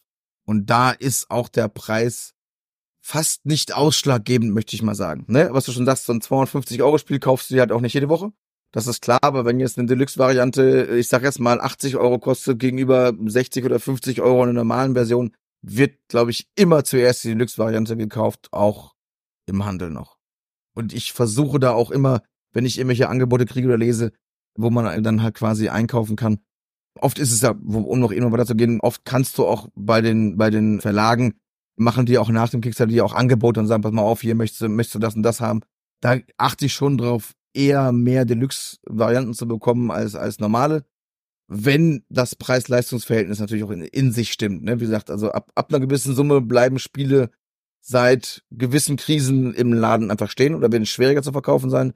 Aber bis zu einer gewissen Summe wird es mitgenommen. Das ist, hat sich auch verschoben, sag ich mal. Das so wie sich die Preise insgesamt nach, nach oben verschoben haben, geht es, geht die Schmerzgrenze wahrscheinlich parallel dazu weiter, weiter mit nach oben, kann ich mir vorstellen. Ja, ist so, ne, aber wie gesagt, ich, ich habe selber auch eine Playstation und, und sonst was und da waren die Spiele schon seit Jahren, waren die bei 60, 70 Euro, sag ich mal. Das haben die alle gekauft, egal was, egal wo. So, ein Durchschnittsbrettspiel hat, ich sag jetzt mal vor Corona, 40 Euro gekostet. Ein teures war 50. Jetzt ist ein 50 Euro Brettspiel ja schon eigentlich normal. So, und ich glaube, dass das auch in den Köpfen schon angekommen ist, aber man merkt natürlich eine, eine etwas selektivere Kaufart der Kunden. Es wird nicht mehr alles mitgenommen, was nicht nagelfest ist, sondern es wird schon noch mal mehr geguckt, was kann das Spiel und deswegen sage ich so, manche Spiele fallen vielleicht noch hinten rüber, weil einfach auch der Preis viel zu hoch ist. Und für den, was man dafür kriegt. Aber ich glaube, dass da die, die, die Ansicht auf die Preise mittlerweile angekommen ist. Das war am Anfang ein bisschen schwieriger, wo dann quasi vor einem Jahr, anderthalb Jahren fing das ja an, wo die Spiele wirklich im Verhältnis teurer geworden sind. Aber wie gesagt, gucke ich mir andere Sachen an, ist ein Brettspiel gar nicht so viel teurer als ein anderes Luxusgut. Wo man, wenn man ins Kino geht mit der Familie, bist du auch 50 Euro los. Da guckst du halt einmal einen Film, hast einen schönen Abend, ein Spiel kannst du halt öfter spielen, musst es immer, immer runterrechnen, ne? Aber im Großen und Ganzen glaube ich, ist, dass die, die Preise sind angekommen im normalen Leben. Ich glaube, in unserer Szene haben wir ja eher das, man, man könnte es ja andersrum sagen, kannst mit gleichem Budget einfach weniger Spiele kaufen und hast trotzdem genau. noch genügend zu spielen. Wir haben ja eigentlich alle das Problem, dass wir die Spiele nicht bespielt bekommen. Von dem her müssen wir es aber ein bisschen äh, umleiten können. Also be bezüglich dessen oder nicht nur, aber gibt es auch Spiele, die du ganz toll findest und die du, die aber keiner kaufen möchte? Muss jetzt nicht nur wegen Preis sein. Wo war ich denn überrascht? Genau, ich gab ja von von der der der Ravensburger OS gibt's ja diese American Horror Reihe quasi. Und da gab's jetzt das neueste, dieses Greek Horrors. Und ich habe die die beiden Teile davor wirklich gut verkauft für ein englisches Spiel. Und dann bin ich da mal ein bisschen, also das heißt ein bisschen, ich habe ein bisschen mehr bestellt. Und davon kann keiner mehr haben. Und das habe ich hab mich überrascht, weil die ersten beiden Teile halt wirklich super gut angekommen sind. Preis leicht, also Preis war auch okay, ich glaube lag bei uns bei irgendwie knapp über 40 also an dem Preis lag es auch nicht. Ich kann es mir bei dem Spiel nicht erklären, woran es lag. Also überhaupt nicht. Und das war jetzt so ein, so, so ein Fall, wo ich mich tatsächlich gewundert habe. Dann hatten wir kurz vor Weihnachten, glaube ich, eine Schwerkraftaktion, wo wir das Herr der Ringe-Kartenspiel reingekriegt haben. Hat sich für mich auch eher enttäuschend angefühlt. Also da habe ich auch viel, viel mehr von erwartet. Gut, ich bin persönlicher Herr der Ringe-Fan, ich mag das andere große Spiel, liegt dann wieder so eine Bauchsache, so, ich mag selber aber da hätte ich aufgrund, weil es halt Schwerkraft ist und selten im Laden mal zu sehen ist, und vor Weihnachten hätte ich da mehr erwartet als das, was es am Ende war. Und das war jetzt auch vom Preis nicht so krass übertrieben. Auch wenn Schwerkraft grundsätzlich natürlich immer etwas teurer ist. Aber im Verhältnis bleibt natürlich auch auf dem zweiten Markt der Preis auch stabil. Ne? Also der Wert bleibt bei Schwerkraft gleich. Aber da war ich das, überrascht. Das Kartenspiel zu Herr Ringe hat ja nun ein anständiges Cover. Das, der, der Ringkrieg in sich ist jetzt nicht so ansehnlich, aber ich Nee, ja, ich hätte auch gedacht, das, war, das ist ein absoluter Renner des Spiels. Das Spiel in sich ist ja wirklich klasse. Genau, also egal, wenn du es mal irgendwo hörst und liest und wer es gespielt hat, die sind, die haben ja alle nichts, nichts auszusetzen. Aber die Leute kommen nicht rein und nehmen es mit. Und das ist das, was so ein bisschen verwunderlich ist. Selbst wenn man es, ich sag jetzt mal, eher ein bisschen, bisschen mehr noch anpreist, aber das, vielleicht ist auch einfach Herr der Ringe so ein bisschen wieder so, boah, nicht mehr, nicht doch noch das Thema. Weil jetzt auch ein paar Herr der Ringe Spiele, die einfach scheiße waren vielleicht so ein bisschen gebrannt mag, die Leute so. Manchmal ist es so wie bei mir so, Marvel ist mir halt auch über, nicht nur wegen dem Spiel, sondern auch weil überall Marvel, Marvel, Marvel. Das ist dann irgendwie ein bisschen viel. Vielleicht ist es bei Herr der Ringe auch so gewesen, dass es gar nicht am Spiel liegt, sondern Leute sagen halt, okay, jetzt das nicht mehr. Man weiß es am Ende nicht. Ich könnte mir aber vorstellen, dass über dieses Spiel einfach nicht so viel gesprochen wird, weil Schwerkraft ja einen schweren Stand bei den Influencern hat. Und ich habe jetzt im letzten Monat auch zwei Spiele aus dem Schwerkraft-Verlag gespielt, die ich ganz hervorragend fand die wir, in, auf die ich in der nächsten Sendung mal eingehen werde. Aber sie werden kaum genannt. Und äh, ich könnte mir vorstellen, vielleicht liegt das auch daran. Ja, na, wie gesagt, es, es wird nicht diesen einen Punkt geben, warum ein Spiel manchmal nicht funktioniert. Aber manchmal weißt du halt nicht, woran es liegt.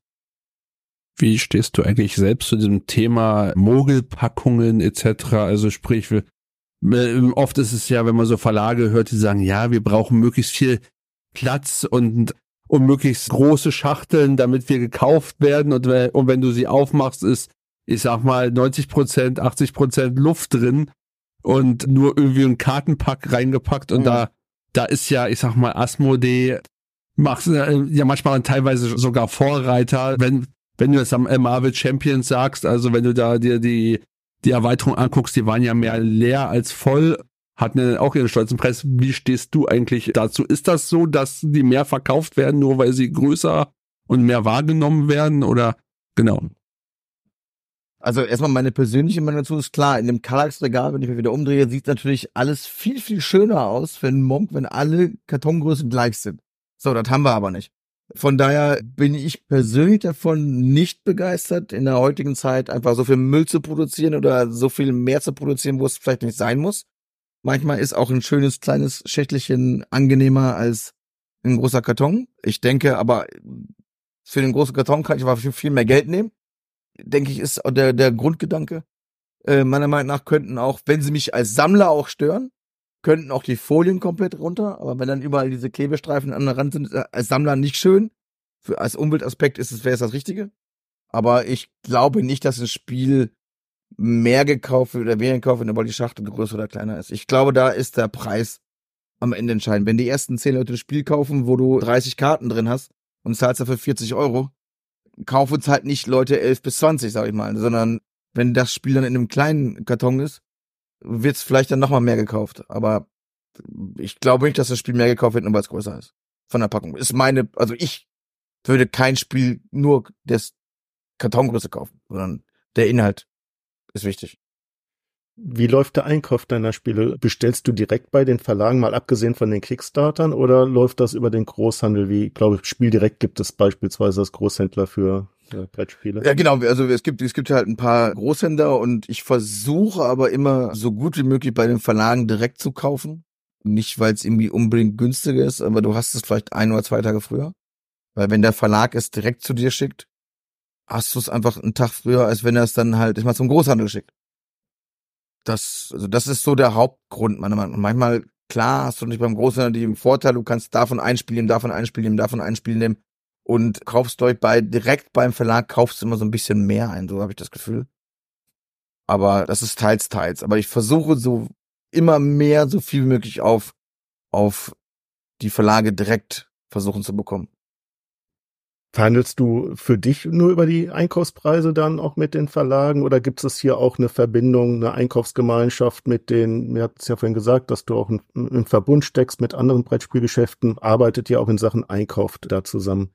Genau, also ich sag mal, über diverse Preise mit irgendwelchen einzelnen Verlagen wird im Großen und Ganzen nicht verhandelt, wenn du als Einzelladen bestellst. Also wenn du da deine, deine, deine Stückzahl X bestellst, Klar, wenn du jetzt von irgendeinem Spiel 120, 150, 200 Stück palettenweise bestellst, glaube ich schon, dass man mit jedem Verlag sprechen kann.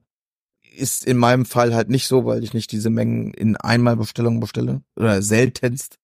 Und da, wo ich mit den, mit den Verlagen bekannt bin, mit den Godots zum Beispiel, oder mit dem David Rimbach oder mit zwei anderen, habe ich auch schon für den, für die Aktion Spielwert verhandelt, ja. Habe ich auch schon gemacht. Aber das ist jetzt eher seltener, ne? weil die, die Menschen, die seit 15 Jahren im Geschäft sind, sind bei Ravensburger und Co. halt natürlich wesentlich besser an der Geschichte dran, als wenn ich das machen würde. Und was muss man für Voraussetzungen erfüllen, wenn man Asmodee Flagship Store oder Pegasus Premium Shop oder Cosmos Pro oder was, was du noch so alles dafür im, ja, als Auszeichnung bekommen will? Genau, also, also, also die Grundvoraussetzung bei den meisten Sachen ist, dass du wirklich Spieletische im Laden hast und auch wirklich die Spieleveranstaltung anbieten kannst. Und dann kommt es natürlich auch mal darauf an, so was, was, was du so einkaufst. Also wenn du jetzt bei Asmodee, glaube ich, 1000 Euro im Jahr einkaufen würdest, dann würden die auch sagen, wer, was willst du von uns überhaupt? Auch verständlicherweise, muss man dazu sagen. Also ich will jetzt gar nicht schlecht reden. Da bin ich mir aber nicht sicher. Also vielleicht kann doch tatsächlich so ein 1000 Euro Einkaufsladen doch Flagship Store werden. Bin ich mir aber nicht sicher, ob das wirklich geht. Und die Größe und die, die Farbe und Platinum und, und drei Sterne, fünf Sterne, das hängt dann natürlich immer am, am, am Umsatz des Tages ab. Aber im Kern, was alle immer haben wollen, ist, du musst Spieltische haben und du musst Spiele anbieten können. Und dann bist du bei, bei Cosmos schon mal dabei. Du musst eine gewisse Neuheitenanzahl natürlich auch dann mitnehmen an, an Spielen bei Pegasus genauso. Und du musst ein Grundsortiment natürlich auch von, von den Verlagen dann haben, um dann diese Auszeichnung zu bekommen. Wobei, wenn ich ehrlich bin, glaube ich, dass es kein Mensch mehr hinterm Ofen hervorlockt, nur weil du da irgendwie der Shop bist und der Shop. Ich war, wo ich gestartet bin, ganz anders ja, ich muss das alles haben und das sieht cool aus und das braucht man und das fand ich schon damals immer cool. Da hat sich meine Gedankenwelt verändert. Ich glaube nicht, dass ich einen einzigen Spieler bei mir im Laden mehr habe, nur weil ich irgendeinen Aufkleber am Fenster habe. Deswegen habe ich auch so gut wie gar keine Aufkleber am Fenster. Ich habe es von der Homepage, aber was ich nicht, ja, also ich, der Rest kenne ich, aber WPM Premium oder W PN genau, Premium, ist, was, was verbirgt sich da dahinter? Das ist quasi Wizards of the Coast, die sind zuständig für D&D Bücher und Magic the Gathering. Und da muss man sich tatsächlich für bewerben. Du musst eine gewisse Spielerschaft insgesamt haben in dem Jahr an, an Tickets und an Turnieren und machen. Und da musst du nach Sitzen in Seattle, musste ich die ersten drei Jahre immer ein Video hinschicken von unserem Laden, von unserer Präsentation. Ich hatte tatsächlich, und das hat mir auch damals weitergeholfen. Ich war, glaube ich, auch relativ schnell Premium Store. Wo ich dann tatsächlich mit jemandem, der ist da, glaube ich, heute gar nicht mehr, der war früher dafür zuständig, wie ein IKEA-Laden von innen eingerichtet ist. Wie man den Kunden davon überzeugt, quasi bei dir etwas zu kaufen, den Kunden ist so freundlich mitzumachen. Und bei dem hatte ich eine Schulung, wie etwas besser aussehen kann. Also das hat, ich bin nicht immer einer Meinung gewesen, aber manche Sachen, die ich vorher überhaupt nicht dran gedacht hätte, so zum Beispiel einfach, haben wir eine Beschilderung seit vier Jahren über den Regalen, was in dem Regal eigentlich drin ist. Das heißt, du kommst als wildfremder Mensch rein, der Mitarbeiter ist gerade in der Beratung, der sieht aber genau, welche Abteilung ist es. Auch wenn es vielleicht relativ dumm klingt, klar, Brettspiele sind Brettspiele, aber nicht jeder weiß, was Rollenspiele oder Trading Card Game ist zum Beispiel. Wenn da jetzt die, die, die Oma für den Enkel kommt, oder sagt, die weiß das halt nicht sofort, sieht aber da das Schild und kann dann schon mindestens schon mal in die, in die Richtung gehen. Und da wäre ich selber früher nicht drauf gekommen. Und das sind so Grundvoraussetzungen gewesen, zum Beispiel, um dann Premium Store zu, zu werden. Und das ist schon, das ist schon ganz interessant, auch wenn Wizards of the Coast jetzt nicht das beste Unternehmen ist, wie sie aktuell da so ihre Sachen machen. Aber das hat mich persönlich weitergebracht. Die, die machen hauptsächlich Magic, oder? Wizards of the Coast. Genau, das ist, das ist fast ausschließlich Magic und halt Dungeon Dragons. Die, ich meine, die haben noch ein paar Unterfirmen mit Hasbro und sowas. Aber Hasbro führe ich jetzt so gut wie gar nicht, weil ich keine, keine Cluedos oder andere Spiele aus dem Verlag verkaufe ich einfach gar nicht. Da würde es mich nochmal persönlich interessieren, apropos Herr der Ringe und, und Magic. Also ich habe das mit meinem Sohn mal angespielt. Also mein Sohn ist begeisterter Magic-Spieler und war bei der Herr der Ringe, bei dem, bei der Release-Party. Und das kam bei ihm und bei seinen Freunden und bei mir sehr gut an. Aber äh, das scheinbar ist das Herr der Ringe dann auch schon wieder in der Versenkung verschwunden oder ist das jetzt nur subjektiver Eindruck? Also tatsächlich, das Herr der Ringe-Set war ja, glaube ich, letztes Jahr Juni oder sowas kam das ja raus. Das war mit eins der erfolgreichsten Sets, die wir Magic jemals hatten. Also mhm. das hat wirklich gut funktioniert, wie sie es da gemacht haben. Mhm. Hatten es ja schon mal vorher mit 40k, gab es ja schon mal Commander-Decks und, und also was, aber das war jetzt das erste Set, woran ich mich jetzt so wirklich erinnern kann, die mal so eine Franchise drin hatte. Und das hat extrem gut funktioniert. Und ich habe auch heute noch Booster im Laden, die noch drin sind und es wird immer wieder gefragt und es gab lange Zeit keine und es spielen auch einige auf dem Commander-Abend auch ihre Herr der Ringe-Decks. Also das ist jetzt nicht in der Versenkung verschwunden. Aber wie gesagt, das war ein Set, was sehr, sehr erfolgreich war. Ich glaube nicht nur für uns, sondern für den kompletten Magic-Markt, sag ich mal. Zumindest den Verkaufsmarkt. Aber nach, nachgekommen ist ja seither jetzt nicht, nicht mehr viel, oder war das auch so geplant? Genau, nee, nee, also es, es, das erste, was es halt mal gab in dieser, in dieser Kombination, war halt, war halt äh, Commander Deck mit 40k, also mit Warhammer zusammen. Dann gab es das der Ringe Set. Dann kam Ende des letzten Jahres Dr. Who raus, was meiner Meinung nach für den englischsprachigen Markt und amerikanischen Markt vielleicht ein bisschen stärker ist als in Deutschland. Es gibt eine Fanbase. Die Frage ist halt, wie viel Überschneidung gibt es in Deutschland mit Magic-Spielen. Jetzt kommt im März, glaube ich, eine Edition raus. Oh, ganz bekanntes Computerspiel. Ist mir der Name weggefallen. Komme ich damit drauf. Assassin's Creed kommt, glaube ich, auch noch. Und das ist schon ganz interessant, aber man muss mal gucken. Ich glaube, Herr der Ringe ist schon glaube, genau, nächstes Jahr kommt noch Final Fantasy, das könnte ich mir auch noch extrem mhm. stark vorstellen. So, aber mal gucken. Die verlieren halt viele alte Spieler, gewinnen aber viele neue Spieler dazu, weil halt dann die jungen Leute natürlich mit den IPs was anfangen können. Vielleicht. Und die, die Veteranen, die seit 30 Jahren spielen, sind dann momentan eher nicht so gut auf die zu sprechen. Aber am Ende wollen die auch noch Geld machen. Da wir gerade beim Thema Trading Card Games sind, fällt mir auch die Frage ein, als bekennender Lokana-Spieler hast du, oder besser wie hast du es wahrgenommen, dass Ravensburger ja ganz schön äh, nach außen gestruggelt hat und es irgendwie nicht hingekriegt hat, den Markt zu bedienen und also gefühlt springen jetzt gerade ganz viele, die mal angefangen haben mit Lokana hüpfen, hüpfen jetzt ab, weil es eh nicht zu bekommen, beziehungsweise es dauert zu lang. Und also wie, wie nimmst du es gerade wahr? Schafft sich da mit Ravensburger eher so ein bisschen ab oder oder war das vielleicht auch ein gewollter Knappung des Marktes? Ich glaube, da, da muss ich ein bisschen ausholen. Generell Trading Cards, wenn ein neues Trading Card auf den Markt kommt, ist das zweite Set das stärkste, was es gibt. Und das dritte ist das erste, wo es wieder bergab geht. Das heißt, das ist kein Lokana-Phänomen, das jetzt bei Leute abspringen, sondern das ist die ganze, der ganz normale Zyklus eines Trading Card Games. Würde ich Ravensburger gar nicht mal die Schuld geben. Jetzt ist die Frage, ich bin nicht beim Marketing im Ravensburger drin. Haben sie es, haben sie es bewusst so gemacht? Wenn ja, Chapeau. Ich glaube, ich habe in den letzten Jahren nicht so ein Hype erlebt, wie es um dieses Spiel passiert ist. Wenn sie es, und das ist das, was sie mir gesagt haben, nicht mit dem Ansturm gerechnet haben, haben sie auch die falschen Leute im Marketing. Also ich glaube, ich habe das erste Mal davon ge gehört, vor einem Jahr war der Außendienst bei mir und sagt, wow, wir haben hier ein Trading Card Game. Disney wird so und so laufen. Ich so, ja, dann könnte ja die Kuh ja melken, das ist ein Ding, was automatisch laufen wird. Ja, meinst du? Und äh, ich so hundertprozentig. Also Disney, meiner Meinung nach, eins der größten IPs, die du in der Welt haben kannst. Meiner Meinung nach noch größer als Star Wars und, und Marvel. Äh, es ist ja irgendwie auch damit drin. In Disney, mit Disney kannst du so viel Menschen begeistern. Und dann den Trading Card Game dazu, was meiner Meinung nach extremst familienfreundlich in den ersten ein, zwei Sets waren. Kann eigentlich nicht scheitern meine persönliche Meinung ist es auch nicht. Und ich glaube auch, dass es jetzt nicht scheitert, sondern es ist der ganz normale Zyklus eines Trading Card Games, dass es zum dritten Set eigentlich sowieso bergab geht. Jetzt wieder nur meine persönliche Meinung ist, die Ravensburger, glaube ich, machen das extrem clever, weil die sehr, sehr beliebte Charaktere jetzt im dritten Set einsetzen, wie zum Beispiel die Entenhausen-Leute und die ganzen Charaktere. Ich glaube, damit werden die dafür sorgen, dass nicht ganz so viele abspringen, wie sie es vielleicht würden, wenn es normal im Trading Card Welt ist. Wie gesagt, ja, es ist nervig gewesen am Anfang, wenn, wenn das Produkt nicht da ist, die Leute wollen es haben, weil das, ich mache das Ganze, um Geld zu verdienen. Ich verdiene Geld, indem ich Sachen verkaufe. Wenn ich es nicht habe, kann ich es nicht verkaufen. So, klar ist das blöd. Für mich aber im, ab dem zweiten Set war ich eigentlich dauerhaft lieferfähig. Ich habe jetzt noch genug Ware da, dass ich mindestens bis Ostern durchkomme mit Set 1 und 2. Liegt halt auch immer daran, bist du direkt Ravensburger Store. Wir sind von vornherein auch da Ravensburger Partner gewesen, das für Turniere, Preview dieses alles machen. Dadurch, ja, haben wir natürlich am Anfang viel zu wenig Produkt gehabt, aber ich finde, es wurde von Mal zu Mal besser. Ich bin jetzt mal gespannt, wie es bei Set 3 und 4 wird. Das, was ich so gehört habe, ist immer zum Anfang nicht genug da, aber ich glaube, dass nach drei, vier Wochen der Markt da ist. Wenn ich bedenke, jetzt kannst du quasi in jeden Müller, in jeden Thalia gehen, überall findest du jetzt Lokana-Ware. Stand jetzt, ne? Und, und, und, wie sag mal, vor, vor drei Jahren, vor zwei Jahren kam das One-Piece-Kartenspiel raus oder Trading Card Game. Da war es nicht anders. Da gingen die Karten teilweise am ersten Tag für über 1000 Dollar, 1000 Euro bei eBay, eBay Kleinanzeigen weg. Also das ist jetzt kein Ravensburger Phänomen. Die Frage, die ich mir stelle, war es bewusst so gemacht oder war es nicht so bewusst gemacht? Das werden wir, glaube ich, nie rauskriegen.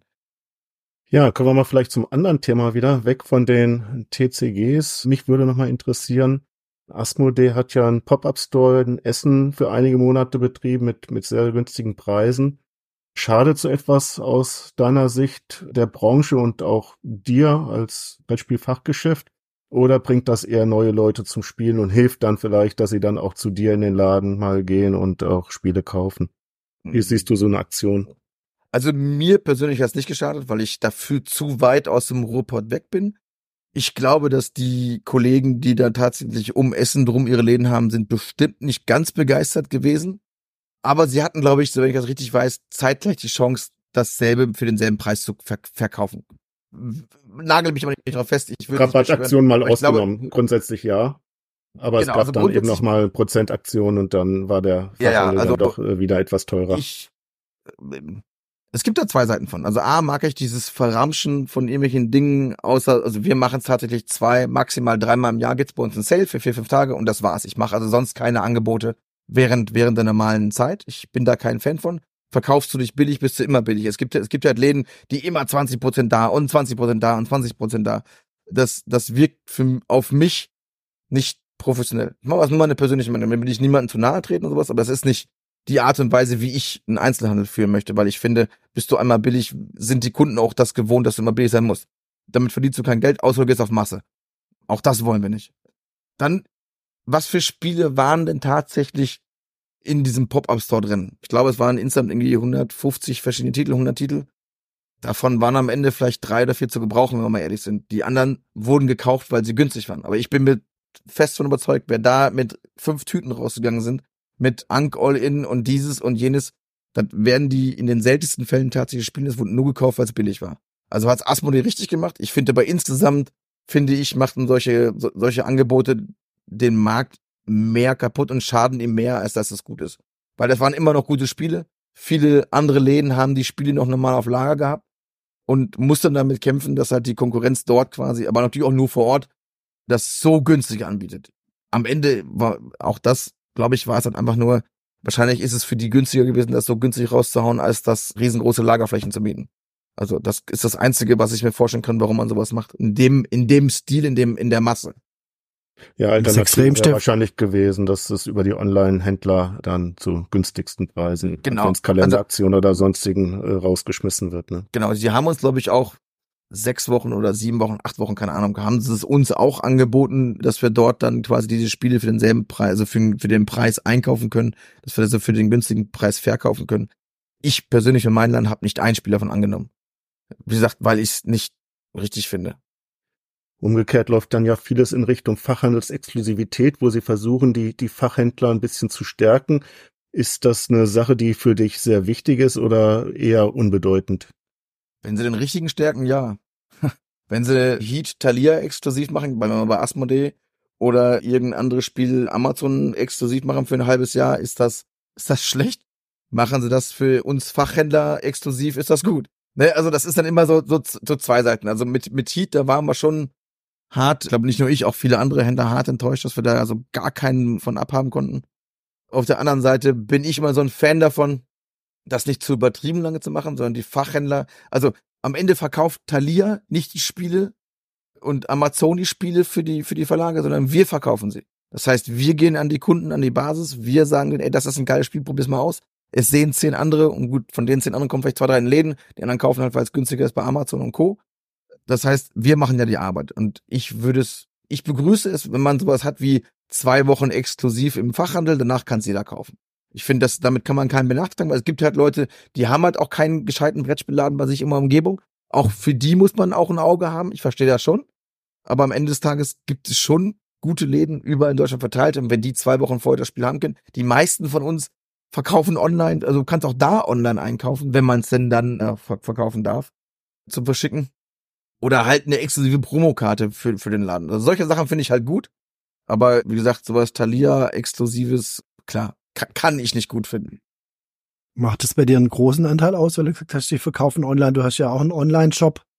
Oder ist es nur ein Beiprodukt? Ja, man muss dazu sagen, mein Online-Shop ist momentan, glaube ich, einer der schlechtesten, die es weltweit gibt, weil er einfach von mir nicht mehr gepflegt wird, weil wir seit längerer Zeit dran sind, einen neuen zu programmieren. Da warte ich quasi jede Woche darauf, dass er endlich losgeht.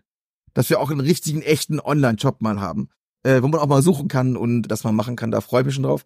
Ich verkaufe tatsächlich doch einiges über Facebook, Instagram, weil die viele meiner WhatsApp-Nummer oder über unsere Gruppen, äh, die schreiben uns dann halt an, pass mal auf, das habe ich gerade gesehen, möchte ich gerne haben, schick mir das los. Die kriegen eine Rechnung von mir, schicken das Geld, also innerhalb von 30 Sekunden quasi hast du das Spiel gekauft. Und die haben auch den persönlichen Kontakt mit uns, was mich natürlich auch vom Online-Shop so ein bisschen un unterscheidet. Aber wir verkaufen schon als, als kleines Beiwerk online schon. Also das ist jetzt nicht die super krasse Masse. Da wollen wir dieses Jahr ein bisschen, bisschen mehr von haben, wenn ich, wenn wir ehrlich sind. Das ist so das, was so fürs 2024 bei uns auf, auf dem Ziel steht, da noch ein bisschen, bisschen mehr zu bekommen. Aber ansonsten kann ja auch halt sagen, wie viel Prozent ist. Mal, mal sind es zehn Prozent vom Monatsumsatz, mal sind es fünf, mal sind es 15. Ist auch immer drauf an, was, was, was hast du? Hast du irgendein exklusives Spiel, was es halt nur bei dir vielleicht gibt, dann verkaufst du natürlich ein bisschen mehr oder hast du halt keine großen Neuheiten, ne? Also das äh, macht's dann auch aus. Ja, bei mir in der Ecke ist ja Spieletastisch. Das ist ja praktisch genau mhm. das Gegenstück von Tier sozusagen. Ein großer Online-Versand mit einem ganz kleinen Brettspielladen. Aber da bestelle ich jetzt zum Beispiel auch relativ viel und hol's dann einfach ab. Und das ist äh, bloß ein, also ein Spielzeug- oder Spielwarengeschäft mhm. mit Brettspielabteilung, aber die haben ein riesen Lager halt ein paar Kilometer weiter in Böblingen. Ja, ja ich weiß. Aber die haben ja quasi das, das umgekehrte Geschäftsmodell, ein großer Online-Store und kleiner kleiner Analogladen. Wobei man aber bei Spieletastisch zum Beispiel sagen muss, weil, ne, ich beobachte viele Läden, natürlich gehört er auch, auch dazu. Sie haben, finde ich, nicht diese Dumper-Mentalität, möchte ich mal so sagen. Es gibt halt einige Online-Shops in Deutschland, wo ich sage, so, das, also, das kann ich mir nicht erklären, wie das geht anscheinend geht's. Und bei ihm finde ich, sind es, die, die Preise zu unseren Preisen sind gar nicht so weit unterschiedlich. Das ist vielleicht mal ein Euro oder mal zwei. Und ich muss sagen, klar, manchmal gibt es einen Titel, wo man sagt, okay, wie kriegt er das hin? Aber dann ist halt dann mal so. Dann gibt es wahrscheinlich bei denen eine andere Kalkulation drauf. Aber im Großen und Ganzen finde ich, macht, macht der das schon, schon ganz gut auch, finde ich. Also, das kann man, kann man nicht sagen, dass das, wie gesagt, jemand ist, der den Markt kaputt macht. Ja, nee, ich, also bei, ich bin jetzt ein Kunde, ich brauche keine Beratung, aber möchte dann schon einen, einen örtlichen Laden unterstützen, wenn ja, es jetzt nicht ganz, ganz weit aus der Welt ist vom, vom Preis her. Von, von dem her ist es für mich perfekt. Ja, klar. Abschließende Frage vielleicht an dich, Dennis. Hast du denn deine Entscheidung bereut, 2017 den, den Schritt in die Selbstständigkeit zu wagen oder würdest du es heute wieder, wieder tun? Nee, ich würde es wieder tun. Also da ganz klar, also auch so, so oft man daran zweifelt, ob es richtig war, würde ich es immer wieder so machen, weil ich finde, die Vorteile überwiegen den Nachteilen. Das klingt doch sehr, sehr gut. Das beruhigt uns, dass wir auch zukünftig hoffentlich noch bei dir einkaufen können. Und äh, ich kann nur den Zuhörern sagen, jeder, der mal in der Nähe von Gütersloh ist oder auch so mal bei dir bestellen möchte, wendet euch an Dennis. Ist ein super Service. Der schickt oftmals die Spiele noch am gleichen Tag raus. Der reißt sich wirklich den Hintern für euch auf. Ganz, ganz großes Kompliment an dich, was du da aufgebaut hast. Und ich glaube, den Erfolg, den hast du dir auch hart erarbeitet, den du mit deinem Laden genommen hast. Auf jeden Fall. Also ja, danke erstmal und und also auch das das klingt immer ein bisschen doof, aber uns ist das schon bewusst, dass wir gute Arbeit leisten im gesamten Team.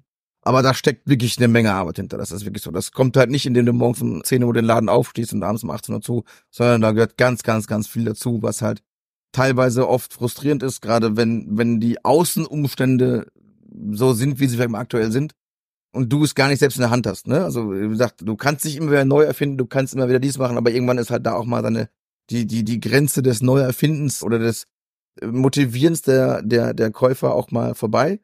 Aber im Großen und Ganzen würde ich es immer wieder so machen. Super. Vielen, vielen Dank erstmal an dieser Stelle für die ausführlichen Auskünfte. Und dann denke ich, Jungs, wenn ihr keine weiteren Fragen habt, gehen wir mal zum nächsten Themenblock über.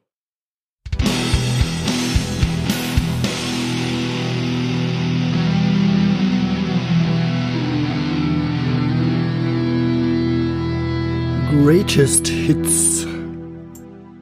Ja, wir wollen in diesem Format mal das Spielejahr 2023 Revue passieren lassen. In unserem Falle haben wir uns aber entschieden, nicht mit einer Top-Liste, sondern einen Rückblick, was unsere Top-Spielerlebnisse waren. Und ja, gebt mal in die Runde. Wie sieht's aus bei euch? Was waren eure Highlights in der Richtung? Also, wenn ich es richtig drauf habe, wollten wir eine Top 3 machen. Jeder nennt drei Sachen. Ich würde sagen, wir fangen über Top 3 an und dann gehen wir hoch zur 1. Ich, ich starte einfach mal. Also ein, meine Top 3 ist ganz klar, ich habe es letztes Jahr endlich geschafft, nach Jahren. Ich habe sämtliche Pandemic Legacy Spiele komplett durchgespielt, mit allen Höhen und Tiefen am Spieltisch, die es geben kann. Am Ende so ein bisschen mit Langeweile und zum Glück war es vorbei. Ich würde es vielleicht nicht mehr so tun, dass ich es innerhalb von einem Jahr komplett durchsuchte. Aber das war an sich ein großes Erlebnis, auch mit, mit unterschiedlichen Spielern. Es kamen Spieler dazu, es sind Spieler weggefallen, die dann schon Teil kannten. Also das war wirklich ein ganz krasses Event und ja, ich sag mal so, jetzt habe ich endlich Platz für Frosthaven. Sehr schön.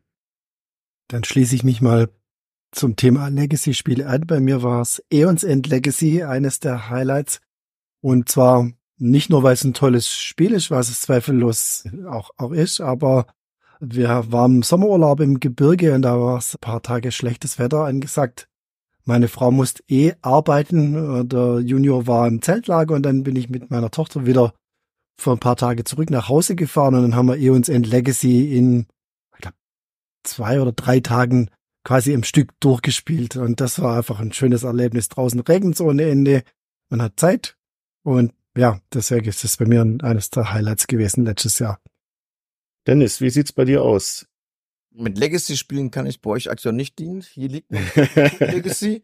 Das habe ich, seitdem es rausgekommen ist, hier liegen und haben es immer wieder vor zu spielen. Wir werden es auch noch spielen. Ansonsten ist Legacy tatsächlich eher seltener bei uns. Ja, also wie gesagt, immer wenn ich mit meiner Runde mal zusammenkomme, das ist ja auch nicht so häufig, wenn wir alle berufstätig sind. Aber Nemesis ist meiner Meinung nach immer ein Erlebnis. Habe jetzt auch wieder richtig viel Geld versenkt im letzten Kickstarter, weil es einfach auch nach Hause muss. Und aber das ist schon immer ein tolles Erlebnis und tatsächlich ja Twilight Imperium logisch auch immer, weil es dieselbe Runde ist. Äh, wir verstehen das ja immer ganz gut und überraschendweise habe ich extrem viel Spaß gehabt und Undici dieses Jahr. Ich hatte ja im Sommer mit dem Potti quasi die, die, die, die Sommerfestspiele vom ersten Saison bei uns. Und dann sind wir halt abends von der Eckkneipe gegangen und wie das halt so ist beim Hobbyfußball, in der Eckkneipe gibt's immer ein paar Wetten und ich, deswegen bin ich ja dabei. Äh, macht mir aber extremst viel Spaß. Liegt vielleicht daran, dass ich auch schon seit jahrelanger Zeit Blood Bowl und Blood Bowl Ligen spiele, was nicht ganz so weit entfernt ist, sondern schon in die Richtung geht. Und äh, da muss ich sagen, auch wenn ich dem Ganzen skeptisch vorher war, über, über, über Online-Treffen quasi in den Spiel zu spielen, macht mir das eine Menge Spaß. Das fand ich so, war sehr, sehr cool. Ja, sehr schön. Wie kam es denn zu dem Teamnamen Teutonia Saftladen in der Undici-Liga? Ja, Saftladen aufgrund ne, der, der, der Komik, dass ich ja den Laden führe. Und ich habe mir halt irgendein, also die schlechtesten Fußballmannschaften, was haben die für ein ne, erster FC sonst was? Und Teutonia ist so, so, oft, so häufig ist das nicht. Und deswegen war das einfach in so einer Blitzaktion Teutonia Saftladen. würde sagen, ist an der Theke entstanden, könnte man auch sagen. Ja, sehr schön. Und du bist in der dritten Liga unterwegs bei Undici Genau. und äh, als Trainer hoffentlich erfolgreich. Sechs Punkte nach drei Spielen. Ist erstmal in Kurs Richtung Top 4, dass ich zumindest so einen Aufstieg mitspielen kann. Das ist auch, das habe ich auch direkt gesagt, also mein Ziel ist schon aufzusteigen. Aber ob das dann nachher klappt, wird sich zeigen. Mein erstes Spiel habe ich gegen, gegen, dich gemacht. Ich habe ja vorher keine Testspiele, nichts gemacht. Und da habe ich viel Lehrgeld gezahlt, aber auch viel gelernt. Und dann habe ich im zweiten Spiel, was ich gemacht habe, schon gewonnen. Ne? Also mit ein paar Tipps von dir ging das dann gut voran. Aber wie gesagt, aus drei Spielen sechs Punkte wäre jetzt Jammern auf hohem Niveau, wenn er sagt, das war jetzt nicht so gut bisher. Also da ich selbst in der dritten Liga spiele, musst du da erstmal an mir vorbei um den Aufstieg. Also bitte, ja? Bist du denn bei mir in der Staffel? Nein, ich bin nicht bei der Staffel, ich bin in der Parallelstaffel. Ich bin die Stolpertruppe 1892. Ah, super, alles klar, super. Ja, dann weiß ich gar nicht, ob wir uns dann vielleicht im Finalevent dann äh, bei uns in Gütersloh sehen. Vielleicht spielen wir so um den Aufstieg. Mal gucken. Und Wäre Matze, cool. was war dein Top 3? Also de- dein dritter Platz von den Erlebnissen. Also bei mir ist es tatsächlich nicht das einzelne Spiel, sondern wirklich das Erlebnis, das über das Hobby zustande gekommen ist. Und da ist, ja, ich kann es kaum ranken, aber ich habe es jetzt, ich nenne jetzt einfach mal als drittes eine Reise nach Wien, die ich mit zwei Jungs aus NRW im Juli vorgenommen habe. Und wir sind zusammen von Düsseldorf nach Wien geflogen, um ja einen netten Brettspieler aus Wien zu besuchen, den Roland, den ich 2017 auf der VPS-Con kennengelernt hatte und äh, der mich schon seit längerem eingeladen hat. Und dieser Einladung sind wir dann gefolgt. Hat, ja, wir konnten alle bei ihm unterkommen und ist natürlich ein super Guide, um so Wien mal mit dem Fahrrad kennenzulernen. Aber es blieb natürlich nicht nur beim Fahrradfahren und beim Sightseeing, sondern wir haben natürlich auch gespielt und verschiedenen Locations in unterschiedlicher Besetzung. Es kamen noch teils Freunde, Freundinnen dazu, darunter einige bekannte Gesichter und ja, besonders in Erinnerung geblieben sind etliche Partien Schnitzeljagd, unter anderem auf der Donauinsel, wo wir dann auch in der Donau baden waren und ein weiteres Highlight, was in Erinnerung geblieben ist, war eine epische Partie Struggle of Empires im Brettspielcafé Paradise das ich auch jedem empfehlen kann, wer mal in Wien ist, wer mal ja ins Café gehen möchte und äh, die eine große Auswahl an Spielen haben möchte, geht mal dorthin, unterstützt die Jungs, ist echt toller Laden dort. Dann machen wir weiter mit dem Platz zwei. Möchtest du weitermachen, Alex? Ich kann gerne weitermachen. Also, da, wie ihr draußen an den Endgeräten wisst, bin ich auch hin und wieder im Fez zu anzutreffen mit unserer Ausleihe vom Verein und das würde ich gerne auf Platz zwei setzen und zwar die Erlebnisse. Ich schiete jetzt ein bisschen und zwar setze ich zwei Erfahrungen, zwei Erlebnisse im Fez auf die zwei, die ich kurz mal erzählen will. Erstmal möchte ich auf meinen Kakerlakenjungen, so habe ich ihn genannt, eingehen. Es gibt einen, wo auch die Mama auch treue Hörerin seit der ersten Folge unseres Podcasts ist. Da schöne Grüße raus. Und zwar kommt dieser, dieser Junge, guckt immer, wann wir im Feld sind und kommt dann, um Kakerlakak zu spielen. Aber da wir meistens drei verschiedene Varianten dabei haben, spielt er alle drei Varianten durch, geht kurz, macht was anderes, kommt wieder und spielt wieder alle drei Varianten durch. Also dieser Junge spielt nur Kakerlakak. Das ist ein, das ist so absolut abgefahren. Er hat auch jetzt zum Geburtstag einen Kakerlakak gekriegt und das ist wirklich ist super, super niedlich, wie er darauf abgibt mit seinen, mit seinen sechs Jahren. Das ist super. Und eine Erfahrung, die ich hatte, war eines Tages kam ein Enkel mit seinen beiden Omas zu uns an die Ausleihe und wollte ein Spiel spielen. Die Oma so, ja, habt ihr Mensch ärger dich nicht oder irgendwie so Spiele, die wir so kennen. Da meine ich dann schon rumgedruckst, so, ah, ja, muss dann unbedingt Mensch ärger dich nicht gespielt, ey, es, kommt, es gibt doch so coole andere Laufspiele, gerade für Kinder und so. Und wie ihr mich kennt, wisst ihr, dass ich immer eine Spielesammlung von Schmidt dabei habe. Darauf lege ich ja immer Wert, dass wir mindestens eine, egal wo, immer dabei haben. Und leider haben das die Omas entdeckt, packten dann an einem Spieltisch Mühle oder nach Dame aus. Du hast die langen Zähne des, äh, des Jungen gesehen. Er wühlte sich auf dem Tisch. Er, ihm war sichtlich nicht wohl damit. Das war absolut unschön, äh, ihn dabei anzusehen. Also da dachte ich schon, oh Gott, jetzt haben wir hier, jetzt, jetzt vernichten wir gerade ein Kind mit schlechten Brettspielen. Und kurzum am Nebentisch wurde ein Kakerlakak gespielt, dass dessen Aufmerksamkeit der Junge absolut aufmerksam verfolgte und sich das anschaute und machte und tat. Aber die Omas wollten das einfach nicht spielen. Sie sagten, nein, sowas spielen wir nicht, sowas spielen wir nicht.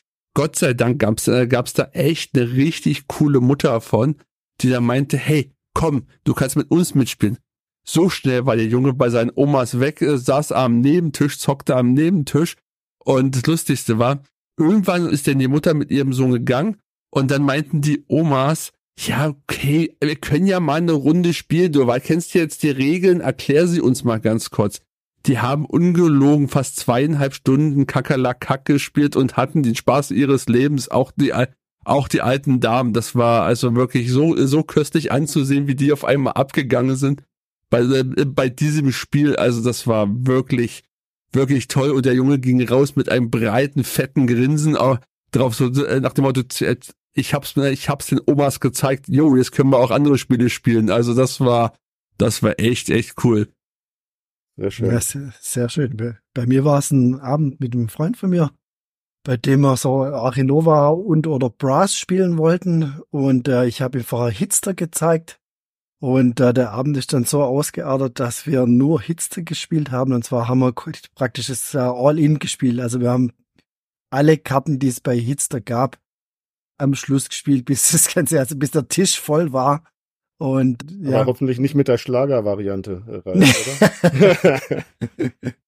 nee, da sind wir raus. Aber wird dann natürlich immer schwieriger, wenn du dann die einzelnen Jahre, die, die Zeitspannen werden ja immer kürzer. Und es ging, ging auch relativ knapp das Ganze aus. Es ging auf drei oder vier Stunden insgesamt. Aber das war so ein episches Erlebnis. Also das äh, war echt ein Highlight. Dennis, hast du auch noch ein Highlight, über das du sprechen möchtest? Ja, ist gerade halt in den Kopf. Genau. Wir haben äh, letztes Jahr angefangen bei uns, sich einmal im Monat lade ich meine Mitarbeiter zu mir ein, also die, die Lust dazu haben. Gott sei Dank kommen sie fast immer alle. Bei mir zu Hause gibt's ein Abendessen von mir und dann spielen wir als Team gemeinsam was. Das finde ich immer sehr schön. Das haben wir jetzt so letztes Jahr mal eingeführt und äh, das macht immer eine Menge Spaß. Und das fand ich, äh, das haben wir nächste Woche auch wieder. Das, da, darauf freue ich mich schon immer. Auch wenn man sich nur auf der Arbeit andauernd sieht, aber sich privat nochmal zu sehen und zu spielen, ist nochmal genauso schön. Und ich komme automatisch dann zum mehr zum Spielen. Weil ich ja spielen muss. Also normalerweise, wenn du dann 10 Stunden auf dem Buckel hast, spielst du halt abends nicht mehr. Aber ja. wenn natürlich dein Team da ist, dann musst du auch spielen. Und das ist manchmal, muss man sich auch so ein bisschen in die Richtung bewegen, dass man dann doch die Spiele gespielt kriegt. Kann ich gut verstehen. Ja, bei mir an Platz zwei gesetzt ist die Board Game Cruise, die Island Tour, auf der ich dieses Mal in diesem, na, nicht in diesem, im letzten Jahr das erste Mal dabei sein durfte und ich fand das toll, diese Mischung aus Spielen an Bord und die Inselbesichtigung der Färöerinseln und Island. Das bleibt als wirklich äh, super schönes Erlebnis in Erinnerung. Und auch mal nicht als Spieler, sondern als Erklärer dabei zu sein, war mal was ganz anderes. Aber natürlich hat sich auch die Möglichkeit ergeben, selbst was zu spielen. Und da wird wohl die Runde Cusco, die wir hatten, am längsten in Erinnerung bleiben. Es liegt aber weniger am Spiel selbst, wobei das schon sehr gut ist. Aber wir hatten eine besondere Stimmung am Tisch. Und das lag daran, dass Alex und ich beide aus unterschiedlichen Gründen etwas angeschlagen waren und es herrschte schon eine leicht explosive Stimmung. Schon bei der zugegeben nicht besten Regelerklärung von mir. Also ich freue mich auf die Tour 24, Alex, und das nächste Mal machen wir wieder irgendwas Unvergessliches an deinem Geburtstag. Alles gut, auch das war unvergesslich. Ich würde ich würde da gerne einsteigen. Ich könnte natürlich jetzt sagen, ja, ich ändere kurz meine, meine Top 1, aber es wäre absoluter Schwachsinn, denn auch bei mir auf, auf Top 1 ist definitiv die Boardgame Cruise. Ich werde es nicht vergessen, wie wir vor Island liegen. Alles ist verschneit, wir gucken raus, ist alles verschneit. Alle anderen waren gerade zum Ausflug, wir saßen da und, und haben Nukleum gespielt. Das war einfach, also das war, das war ein Moment, der war unvergesslich äh, im letzten Jahr. Als man sich rausgeguckt hat, wusste man, wow, es, das war surreal, wirklich. Diese Berge, dieses Sachen, aber auch, ich sag mal, die Färöerinseln und da, da zu landen und da einfach mit Brettspielen hinzufahren. Also, Die Boardgame Cruise war mega. Ich freue mich jetzt. In 14 Tagen fahre ich ja nach Helsinki wieder mit dem Schiff. Da freue ich mich jetzt schon extremst drauf. Leider diesmal ohne dich, Matthias. Du wirst, du wirst mir fehlen, aber vielleicht kriege ich dann bessere Spieleerklärungen und wir, und das wird nicht so ein Desaster. Aber alles gut, genau. Im November fahren wir ja wieder nach Island gemeinsam und, und also das ist wirklich einfach nur wow. Also da haben mir die Worte gefehlt, das überhaupt ansatzweise nur zu beschreiben. Es war einfach gigantisch. Deswegen meine, meine absolute Top 1. Ja, bei mir war es, sind wir nochmal beim Thema vom Dennis vorher, das äh, eine Partie Twilight Imperium mit, jetzt waren wir zu viert und zwei davon hatten es noch äh, nie gespielt und die waren absolut begeistert. Heißer Sommertag, wir haben nach dem Frühstück angefangen mit Regelerklärung und Aufbau und waren dann irgendwann nach dem Abendessen fertig und planen jetzt nächsten Monat äh, die nächste Runde. Da du gerade äh, gesagt hast, du warst von Dennis inspiriert, hätte ich jetzt äh, echt gestaunt, wenn du gesagt hättest, äh, du hast deine erste Runde Undici gespielt. jetzt mal ganz langsam. Musst du noch jemand überzeugt werden, oder? Ja, muss er. Überzeug, interessiert werden, sagen wir mal so. Ich, mich interessiert's halt nicht. Ich habe mir's auf das Spiel an, angeschaut und verstehe es immer noch nicht, was das soll. Ja, du mache ich gleich mit meiner Eins weiter, weil ich bin von Dennis inspiriert. Und habe eine Partie. Twa Nein, bei mir ist natürlich auf der Eins. bei mir ist natürlich auf der Eins Undici. Die Ralf hör genau zu, die wohl zurzeit beste Zweispieler-Fußballsimulation. Ja, die Frage ist, es gibt eine andere Zweispieler-Fußballsimulation. Ja, ja, aber von Cosmos gibt's ein Fußballspiel noch, ja. Es, von der SO gab es vor einiger Zeit, vor fünf Jahren, das Spiel namens Hattrick. Das hat okay. die SO rausgebracht, das ist auch ein Zwei-Personen, aber das ist, naja. Ja. Ja, es war natürlich ein Highlight bei dir zu Besuch zu sein und das Pokalspiel auszutragen, aber ich muss sagen, nicht nur das Spiel, sondern diese ganze Community, die ist einzigartig. Ja was ja, die da stimmt. abreißen. Es werden äh, Vereins- und Spielernamen ausgedacht, eigene Logos und Trikots entwickelt. Dazu noch. Ja, ja, also ja. Wahnsinn. Eigenes YouTube-Sportstudio, was vom Potti betrieben wird, eine Stadionzeitung, eine eigene Internetseite und sind super Jungs, macht super Spaß, in der Liga zu spielen. Ja, und ich freue mich schon auf das Event, egal wie es laufen wird. Dennis, ich glaube, du richtest auch in diesem Jahr wieder das Event aus und kannst ja vielleicht nochmal kurz berichten, wie das im letzten Jahr so gelaufen ist und was du dieses Jahr erwartest. Mehr Leute und noch mehr Bier. ähm, also letztes Jahr war es aber so, dass ich da, wie gesagt, ich konnte mir nichts groß unter vorstellen. Das Spiel hast du mir bei YouTube mal angeguckt. Ich habe es zwar selber nie gespielt.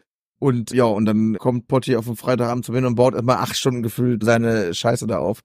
Und wir denken so, Alter, ich bin schon echt hart genervt, ich habe einen harten Tag gehabt, es war warm. Und du baust da acht Stunden auf, das funktioniert nicht. Also lass uns nach Hause fahren, ich will schlafen. Und nächsten Tag kommen dann die Jungs dahin, so ein, zwei kannte ich von den Jungs auch schon, weil einer von denen auch ein ab und zu Kunde mal bei uns ist oder öfters Kunde. Und man sich dann mal austauscht. Und nee, waren echt super liebe Leute, also direkt so herzlich, wo man sich eigentlich gar nicht kennt, waren die, die da waren, wirklich super lieb. Und dann habe ich gesagt, äh, pass mal auf, komm, wir gehen, wir gehen abends noch in der Eckkneipe. Und in der Eckkneipe haben wir dann besprochen, dass ich dieses Jahr wieder der Standort bin, wo es ausgerichtet wird. Und war auch noch eine Menge Bier dabei. Und deswegen bin ich jetzt auch am Spielen selber, obwohl ich eigentlich gar keine Zeit dafür habe, aber ich nehme sie. Und bisher hat es auch funktioniert. Das Einzige, was sich dieses Jahr ändern wird, ist ein bisschen die Location. Wir gehen 500 Meter weiter quasi zu uns in so einen Kulturbereich, wo es Disco, Essen und Raum, Räume zum Mieten gibt, direkt an so einem kleinen Fluss. Und da habe ich uns quasi eingemietet weil wir schon ein paar mehr Mann sind, die, glaube ich, dieses Jahr kommen werden. Und das passt dann bei uns in den Laden nicht mehr rein, wenn dann vor allen Dingen von vier Tischen gestreamt wird, sind wir ein paar Meter weiter und dann haben wir auch direkt dann die Party-Location, wo wir dann direkt dann noch Essen und Disco und alles dabei haben, wenn wir es denn wollen. Und ja, freue ich mich schon sehr drauf und bin da auch sehr, sehr gespannt und hoffe, dass ich auch selber mitspielen kann. Das heißt also, ich muss noch ein paar Spiele gewinnen, weil es wäre natürlich schon ziemlich bitter, dass ich dann bei dem Event nicht mitspielen könnte, aber ich bin da guter Dinge und freue mich da auch total drauf. Äh, wie gesagt, ein paar kenne ich ja schon und dann vielleicht noch mal ein paar mehr kennenzulernen. Dann persönlich ist immer noch mal schöner, als das über über äh, online zu machen. Also da freue ich mich wirklich drauf. Und wie gesagt, was, was du schon sagtest, da sind so viel Enthusiasmus in, in diesem Spiel drin. Das ist nicht nur dieses Spiel, sondern es ist quasi schon ein, ein Hobby um das Spiel drum geworden bei manchen Leuten. Mit eigenen Kartenhüllen und Getränkeflaschen und Trikots und alles drum und dran. Also wirklich, wirklich cool. Hätte ich so nicht gedacht. Und wie gesagt, hat mich auch sehr begeistert. Und wie gesagt, ich bin sehr gespannt, wie wir das dieses Jahr dann machen und wie viele Leute kommen und wer am Ende jubeln darf. Ja, ja, du hast Glück gehabt. Ich wollte schon das Ereignis nach Berlin äh, ziehen, natürlich in die Metropole des Fußballs, aber Gütersloh wird wohl erstmal die Undici-Hauptstadt bleiben. Denn wir hatten schon überlegt, ob wir es zur BerlinCon rüberziehen, was natürlich auch super cool gewesen wäre, das vor unserem größeren Publikum mal spielen zu können. Aber ich glaube, es ist in Gütersloh sehr, sehr gut bei dir aufgehoben, Dennis. Ich hoffe das. Ich gebe mir Mühe. ja, sehr schön. Vielleicht an die Zuhörer, schreibt uns doch mal auf Instagram unter harte Töne, was eure Highlights 2023 waren und welche Spiele wir uns vielleicht nochmal genauer anschauen sollten oder besprechen sollten. Würden wir uns sehr drüber freuen, das eine oder andere von euch mal, ja, zu hören zu bekommen. Dennis, hast du noch irgendwas hinzuzusetzen? Ansonsten würde ich sagen, gehen wir zu den Top Acts 24. Da können wir gerne weitergehen.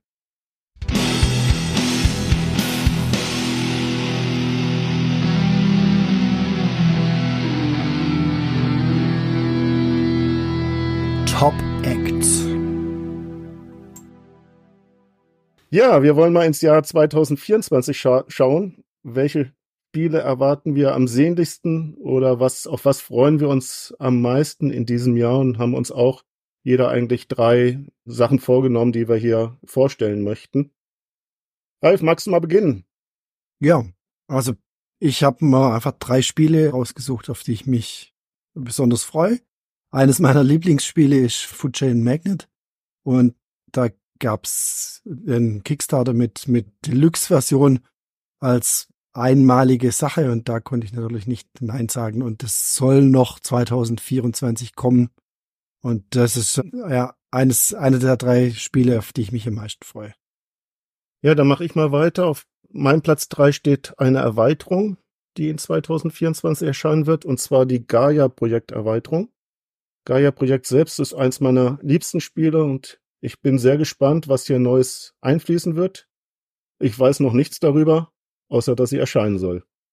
Aber nach dem Terra Mystica mit Age of Innovation einen hervorragenden Nachfolger bekommen hat, bin ich sehr zuversichtlich, dass auch hier uns eine Top-Erweiterung erwartet und das ist für mich in jedem Falle ein Pflichtkauf in 24. Also bei der 3 ist es bei mir, da cheat ich mal wieder ein bisschen, das ist halt ja schon gewohnt von mir, dass ich ab und zu mal ein bisschen cheate. Und zwar ist es ein Spiel, was es bereits gibt im Englischen, aber noch nicht im Deutschen. Und das ist, ich hoffe, ich spreche es richtig aus, Apiari oder Apiari. Das war jetzt bei Stonemeyer Games auf der Spiel in Essen und kommt jetzt, ich glaube, Q1 oder spätestens Q2, so meine Information, kommt es raus bei Feuerland und ja, was ist es? Es ist ein Arbeiter-Einsatzspiel mit, mit Wespen, die im Science-Fiction-Universum irgendwie verortet sind und das klingt schon saugeil. Also das hat mich absolut vom Thema schon wieder ge gehuckt die Bienen können Village-mäßig altern und das finde ich also wirklich total interessant. Die Grafik ist mega, sieht mega aus, die Minis sehen mega aus, also ein Euro mit Minis, da bin ich ja immer dabei. Ja, das ist immer die Sache so. Gucke ich jetzt aus Ladensicht oder gucke ich aus privater Sicht? Ich glaube, es ist so eine Mischung. Ich habe jetzt gar nicht eins, zwei, drei. Ich mache aber drei Titel, die sind jetzt nicht irgendwie gerankt. Ich fange an mit Dracula versus Van Helsing ich besitze es schon. Ich habe Glück gehabt, es zu ergattern. Nicht direkt auf der Messe, aber im Umfeld der Messe. Und muss sagen, dass das ein so geiles Zwei-Spieler-Spiel ist, wo ich sage, das wird ein richtiger Kracher. Eventuell, wenn zwei Leute spielen, die beides Grübelspieler sind, dann dauert dieses Spiel drei Tage. Weil selbst meine Frau und ich sind angefangen zu grübeln. Wir tun es eigentlich beide nicht. Aber das Spiel hat uns so einen Spaß gemacht. Optisch so ein wirklich tolles Ding kann ich jedem nahelegen. Ich weiß nicht genau, wann es auf Deutsch kommt. Ich hoffe auf jeden Fall in der ersten Hälfte des Jahres und glaube da auch dran, weil gar nicht so viel, ich muss mal gucken, ich habe es nämlich auch direkt liegen neben mir. Ich glaube, so viel Übersetzung ist da nämlich gar nicht zu machen, bis auf die Regel. Und da bin ich sehr, sehr gespannt drauf. Und wie gesagt, wenn ihr zuhört hier und das noch nicht kennt, guckt euch es auf jeden Fall jetzt schon an und schreibt euch das im Kalender rot auf, wenn das kommt, weil das ist wirklich ein tolles Ding.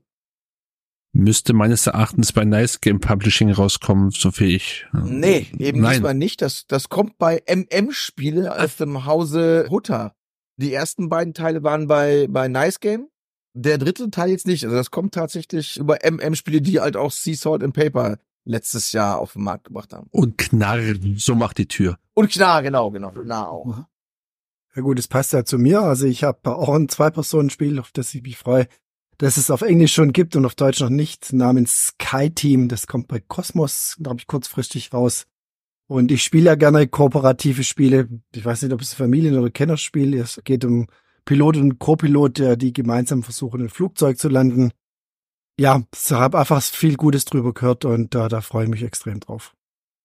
Ja, auf meiner Top 2 ist auch ein Spiel, über das ich viel Gutes gehört habe, aber selbst mir noch nicht tiefer anschauen könnte. Und zwar ist das das neue Stefan Feld Spiel mit Zivilisationsthema, das bei Deeprint erscheinen wird. Und bin sehr gespannt, ob Feld nach dem herausragenden Marrakesch noch ein weiteres Highlight gelingt. Und es würde mich für den Verlag Deeprint extrem freuen, wenn sie hier mal ein richtig schönes Expertenspiel rausbringen würden.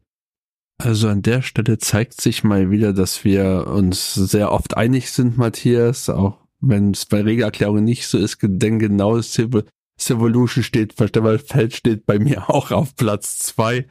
Und ich kann dir sagen, ich habe es angespielt, aber es ist wirklich ein Sahnestück, was da kommt. Ich würde nicht sagen, dass es besser als Marrakesch ist, da es eine andere, ganz andere Komplexität hat. Es ist komplett, es ist äh, zu, nicht ganz so zugänglich wie Marrakesch. Marrakesch war ja relativ zugänglich, aber das ist wirklich ein richtig, richtig gutes Spiel und das ist das, was man sich eigentlich erwartet hat von Deep Print. Kommt jetzt endlich dann zur Spiel 24 raus. Bin ich schon wieder dran? So soll so soll's sein. Genau, jetzt bin ich wieder so, so gut vorbereitet, weil nämlich mein zweiter Titel, den ich nennen würde, hat Ralf nämlich gerade schon gehört. Auch wieder ein Zweispieler-Spiel. Ich wäre auch bei Sky Team gewesen. Versuche mir jetzt aber irgendwie was anderes aus den Rippen zu leiern. Und ich hatte es gerade wieder im Kopf, aber ich habe wieder zu viel gequatscht, dass ich es selbst vergessen habe. Spricht doch nichts dagegen, dass du über Sky Team sprichst. Nein, ich hatte Also, tatsächlich äh, auch Sky Team auf dem Schirm. Ich habe es auf der Messe mir auch mitbringen lassen. Hab die Regeln schon gelesen, haben es aber noch nicht gespielt leider. Glaube aber, dass dieses Spiel extrem hohes Potenzial hat, gut zu werden. Ob es, je nachdem wann es kommt, ich glaube, ich könnte mir vorstellen, es sollte Pegasus Cosmos auch versuchen, dieses Spiel, ich glaube, vor dem 30. März rauszubringen, damit es auf die Spiel des Jahresliste kommt. Ich glaube, es hat Potenzial, ich glaube, nicht mehr im Familienbereich nominiert zu werden oder zumindest auf der Entfernung zu kommen, aber im Kennerbereich, glaube ich. Also ich glaube, das ist kein Familienspiel mehr, so wie ich die Regeln gelesen habe. Da wird keiner ein, also jemand, der nicht viel spielt und das Spiel des Jahres sich einmal im Jahr kauft, um es schnell zu spielen, wird damit, glaube ich, keinen Erfolg haben. Das ist schon einiges zu beachten und ich glaube zu ko komplex für den reinen Familienspieler. Aber ich glaube, auf, auf, auf die Kennerliste könnte ich mir das vorstellen. Und wie gesagt, Mechanismus habe ich so noch nicht gesehen mit zwei Personen, die dann quasi dieses Flugzeug landen können. Kann ich mir vorstellen, dass das auch, wie gesagt, ganz gut wird. Ralf, Dann bin- deine Top dann bin 1. ich also dann zur, zur Abwechslung dann nochmal ein Zwei-Personen-Spiel. das irgendwie aus meiner Sicht un unterm Radar geflogen ist, nämlich Santorini. Da gab's eine wunderschöne Version vor fünf, sechs Jahren und ähm, das haben wir Dutzende von Male schon, schon in der Familie gespielt. Und da gibt es jetzt eine neue Version, auch kooperative Variante mit dabei. Und also wenn das sich nicht ganz dumm anstellen, wird das für mich auch ein absolutes Highlight. Santorini ist ein, ganz, ganz einfaches Spiel. Die Grundversion ist in 30 Sekunden erklärt, dann haben sie, das, das spielt man im Prinzip mit, mit gegeneinander mit, mit verschiedenen Göttern auf so einer Art Schachtfeld, aber das ist ganz, ganz toll mit, mit Plastik und da wunderschönen Comiczeichnungen ja, gemacht. Und da bin ich mal gespannt, wie sie da jetzt nächstes Jahr die kooperative Variante äh, rausbringen möchte. Dann da freue ich mich am meisten drauf. Du meinst jetzt aber nicht Santorini New York. Das gab's ja bei. Nee, nee, nee, das war ja, glaube ich, nicht so. Das war erst ä- ähnlich praktisch nur abgewandelt. Genau. Das gab's Ja, bei. Walmart. Ja, nee, das war ein Kickstarter oder Game, Gamefound vor ein paar Monaten. Okay. Und ja, mal sehen, schauen, wie man das, wie das umgesetzt wird. Ich bin gespannt. Matze, was ist dein Platz eins, dein Most Wanted? Es ist kein Spiel. Habt ihr eine Vorstellung, was es sein könnte? Du willst mit nach, äh, du willst mit nach Island. Du kettest Ja. dich ans Schiff. Ich, ich will mit, ich kann nicht mit. Nein, es ist unser gemeinsamer Podcast. Du alter Schleimer. ja, hätte mir das vor einem Jahr jemand gesagt, dann hätte ich gesagt, das glaube ich nicht, dass ich irgendwo mit im Podcast äh, dabei bin. Und ja, war eine recht spontane Idee, die irgendwie in der Mitte des letzten Jahres aufkam, weil wir in unserem Verein ja kaum über Brettspiele sprechen, sondern mehr nur über Veranstaltungen, die planen und durchführen. Und eigentlich hatten wir ja einen längeren Zeitraum zum Proben geplant, aber der liebe Alex entschied dann mal ganz spontan, sofort live gehen zu wollen und schaltete schon auf Facebook, Instagram die ersten Ankündigungen für den Podcast, bevor wir, Ralf und du, äh, Ralf und ich überhaupt davon äh, wussten. Ja, wie ihr seht, wir haben Alex verziehen, uns der Aufgabe gestellt Glück gehabt. und ja, ich freue mich äh, auf jeden Fall auf viele weitere Folgen mit euch in, in diesem Jahr, um äh, nach Herzenslust über unser Hobby plaudern zu können und vielleicht auch wieder den ein oder anderen netten Gast an Bord zu haben. Alles klar. Und falls du dich nicht mehr so freust, Matthias, dann lade ich dich gerne zu meinem Most Wanted Spiel 2024 ein. Und zwar lade ich dich auf die Couch ein. Kannst du dir denken, über welches Spiel ich jetzt spreche, wenn ich über eine Couch spreche? Von Frosted Games, wie heißt es? Ein, irgendwas, Unconscious Minds oder wie Genau, Unconscious Minds. Das, oh, willst du äh, mir eine Seelenmassage geben, oder? Ich gebe dir, ich geb dir eine Seelenmassage aller Freud und wir können das ja, äh, äh, dein tiefstes ergründen, ob ich das ergründen will, sei mal dahingestellt. Aber das ist das Spiel, genau. Wir schlüpfen in die äh, Epoche von Sigmund Freud. Es geht um die Tiefenpsychologie und das spricht mich ja nun als Erzieher, Pädagoge absolut an. Das ist ja nun absolut mal auch mein Thema. Und es sieht fantastisch aus. Es ist spielerisch soll es ein richtig gutes Expertenspiel sein. Ich hoffe, es ist nicht ganz so äh, zugeschmissen wie Endless Winter, weil es kommt aus dem selben Verlagshaus. Aber das wird, also, ist mein Most Wanted. Ich hoffe, es wird gut. Also, es ist, wenn das nicht gut wird, bin ich echt ein bisschen traurig. Dann wird die Couch zertreten. Aber sowas von ganz schnell. Ja, mein Nummer eins oder beziehungsweise eins von den drei Teilen ist für mich das, wird wahrscheinlich zum Messer rauskommen. Far Away gab's bisher nur auf Französisch. Ich hab's auch tatsächlich in Frankreich in irgendeinem kleinen Shop, so wie wir quasi sind, privat gekauft, mir zuschicken lassen. Super schnell, in vier Tagen war das da. In Frankreich kennt man ja eigentlich mal nur einen großen Shop in Straßburg. Der war es diesmal nicht, der es hatte. Wie gesagt, ich kenne den Laden überhaupt nicht. Haben das gespielt und ich war wirklich schockverliebt und so ein, ein simples Spiel und trotzdem so ein tolles Spiel. Um das ganz kurz auszuholen, du hast halt quasi Symbole und, und Werte auf deinen Karten und du musst quasi deine Karten passend aneinanderlegen. Ich glaube, es waren sieben oder acht Stück, wenn ich, muss ich nochmal nachgucken, genau. Acht Stück sind. Und- Acht Stück. Genau, genau. Und du hast halt bestimmte Bedingungen, wo du halt mehr Punkte machen kannst oder sowas. Und dann werden quasi alle Karten umgedreht und es wird aber erst von der letzten Karte angefangen zu werden. Klingt jetzt erstmal ein bisschen komplex, wenn man es nicht gesehen oder ein bisschen äh, wie meinte das? Wenn man es nicht gesehen hat, sobald man dieses Spiel einmal gespielt hat, weiß man, was man machen muss. Ich glaube, dieses Spiel wird 2025 würde ich mich fast festlegen, nominiert zum Spiel des Jahres. In welchem Bereich weiß ich noch nicht, auch vielleicht da eher wieder im Kennerbereich. Ich glaube, das könnte einen ähnlichen Hype aus, auslösen. Wird es nicht nur, glaube, es wird es, wie damals Fantastische Reiche oder Fantasy Realms. Das war auch ein Spiel, was damals zum ersten Mal so, ich sag mal, die Größe ist gleich, der Preis wird ungefähr gleich, so um die 20, 25 Euro schätze ich das Spiel ungefähr ein. Wirklich fantastisches Spiel, wie gesagt, leider noch gar nicht zu bekommen. Also selbst auf Englisch kann ich es nirgendwo einkaufen, dass ich, wie gesagt, nur die französische Version habe und die, glaube ich, kommt auch von Kosmos, meine bei, ich. bei Ja, Cosmos kommt bei Kosmos, ja. Genau, Kosmos und ich glaube zur Messe. Also leider noch so lange hin für die, die es noch nicht haben. Aber Vorfreude ist die schönste Freude. Also wie gesagt, alles drei kleine Spiele, die ich hatte, aber Far Away tatsächlich ein Spielerlebnis, was ich und ich spiele schon lange noch nicht so erlebt habe, wie es da gewesen ist, was du in deinem Kopf nachdenken musst und ein Video nachdenkst und trotzdem geht's schnell. Äh, tolle Optik, super einfach gemacht. Zehn Minuten eine Partie, du spielst noch eine und noch eine und noch eine und auf einmal hast du dann drei, vier Stunden hinter dir und nur mit einem, diesem einen einzigen Spiel. Deswegen glaube ich, dass es auch vielleicht insgesamt von den drei, die ich genannt habe, glaube ich, so das, das Highlight von den drei für mich persönlich auch ist. Also ich, das, das kann wirklich Wasserspiel. Sind diese drei Spiele, die du uns genannt hast, Dennis, auch deine Tipps für die Verkaufsschlager in deinem Laden oder siehst du da eher andere Titel ganz vorn? Also ja, aufgrund des Preises, glaube ich, sind alle drei Spiele bestimmt viel verkaufbar. Vielleicht nur auf mich bemünzt. Ich mag alle drei, kann sie also auch dementsprechend dann ganz gut den, den an den Mann bringen. Ich verspreche mir da schon was von, aber am Ende entscheidet der Kunde. Ich glaube aber bei diesen drei Spielen gehe ich halt schon eher, dass ich ein bisschen mehr bestelle als vielleicht normal und glaube, dass sie gut ankommen. Ansonsten, ich, ich habe ja mal, weil ich ja so gut vorbereitet für dieses Jahr bin, äh, in meiner Brettspielgruppe, die wir quasi vom Laden aus führen, mal gefragt, was so deren Highlights ist. Und Sky Team wurde tatsächlich äh, sehr, sehr häufig genannt. Deswegen glaube ich, dass Sky Team definitiv auch ein Verkaufsschlager wird. Ansonsten war da sowas wie Apparel, war da halt auch mit drin, wobei ich da die Skeptis habe, wenn es so teuer ist wie auf der Messe. Boah, da kann das Spiel noch so gut sein. Ich glaube, die haben auf der Messe 90 Euro haben wollen. Nachher im, im, bei dem direkt, glaube ich, kostete es 60 Dollar oder 65 Dollar.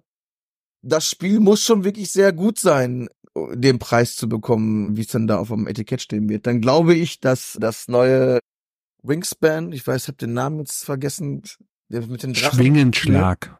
Schwingenschlag, genau. Name, wie man auf so einen Namen nüchtern kommen kann, verstehe ich nicht, aber gut, ist, ist halt so. Worm Wer weiß, ob er nüchtern entstanden ist. Genau, also ich, ich glaube, das Spiel hat auch Potenzial, weil A, Flügelschlag auch ein sehr, sehr gutes Spiel ist. Und mit Drachen tust du vielleicht noch den einen oder anderen begeistern, der vielleicht mit dem, Achtung, Watch, mit dem Vögel nicht so viel zu tun haben kann. Glaube ich, das kann man, ich glaube, dass jeder Flügelschlag-Fan sich jetzt schon kauft, um die Version zu haben. Und ich glaube, dass es nochmal ein paar Spieler mehr erreichen kann, die, die da das bisher hatten. Dann kommt von, das muss ich gerade gucken, ich habe ja meine E-Mails hier im Hintergrund auf.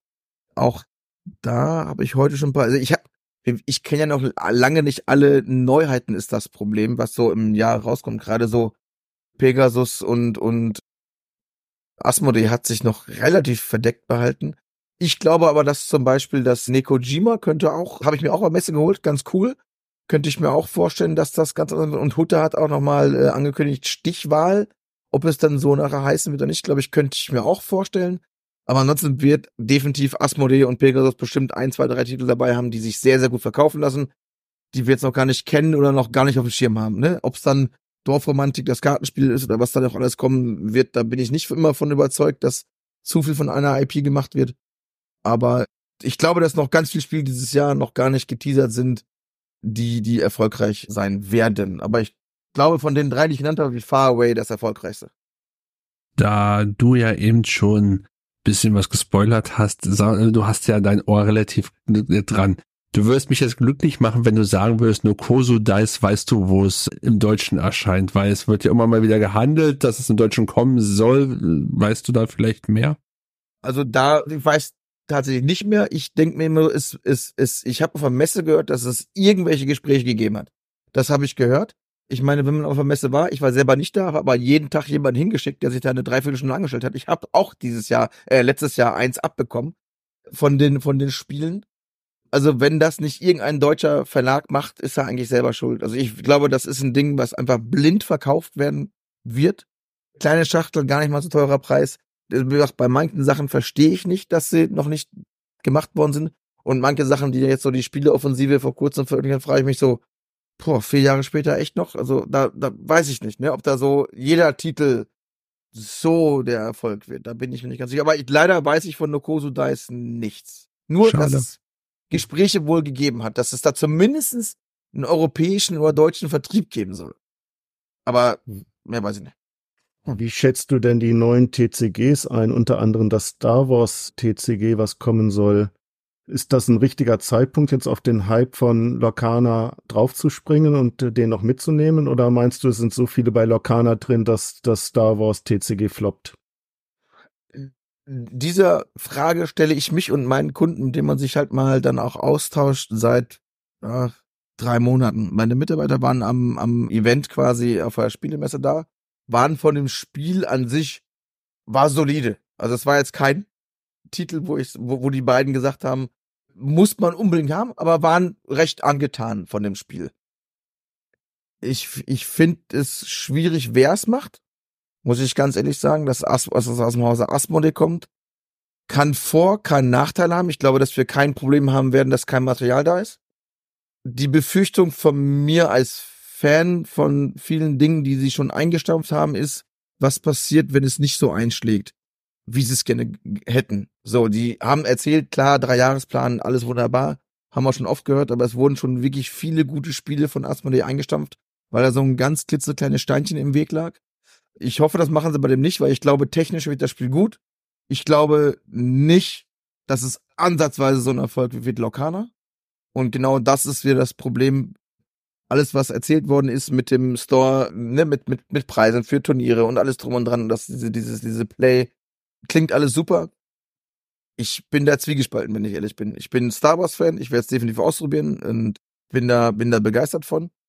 Aber ich könnte mir auch vorstellen, dass man in drei Jahren von dem Spiel nichts mehr hört. Aber das ist nur meine persönliche Meinung, ohne da irgendwie jemanden zu nahe zu treten. Ich glaube, dass Asmodee ein, ein vielfach größeres Unternehmen ist und mit mehr Ahnung hat wie ich.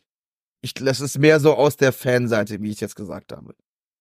Hast du zufällig noch vielleicht deine Top 3 Verkaufsschlager aus 2023 für uns parat? Ja, ist, ist relativ, also ist es gar nicht so groß überraschend. Ich habe sogar irgendwie noch mehr Spiele hier stehen. Aber ja, Dorfromantik ist schon das meistverkaufte Spiel. Das ist meistens bei den Spielen des Jahres so. Nicht immer, weil manche Spiele sind einfach kacke. Und die verkaufe ich dann auch einfach nicht. Ich zum Beispiel bin einfach überhaupt gar kein, kein Riesenfan von Challengers.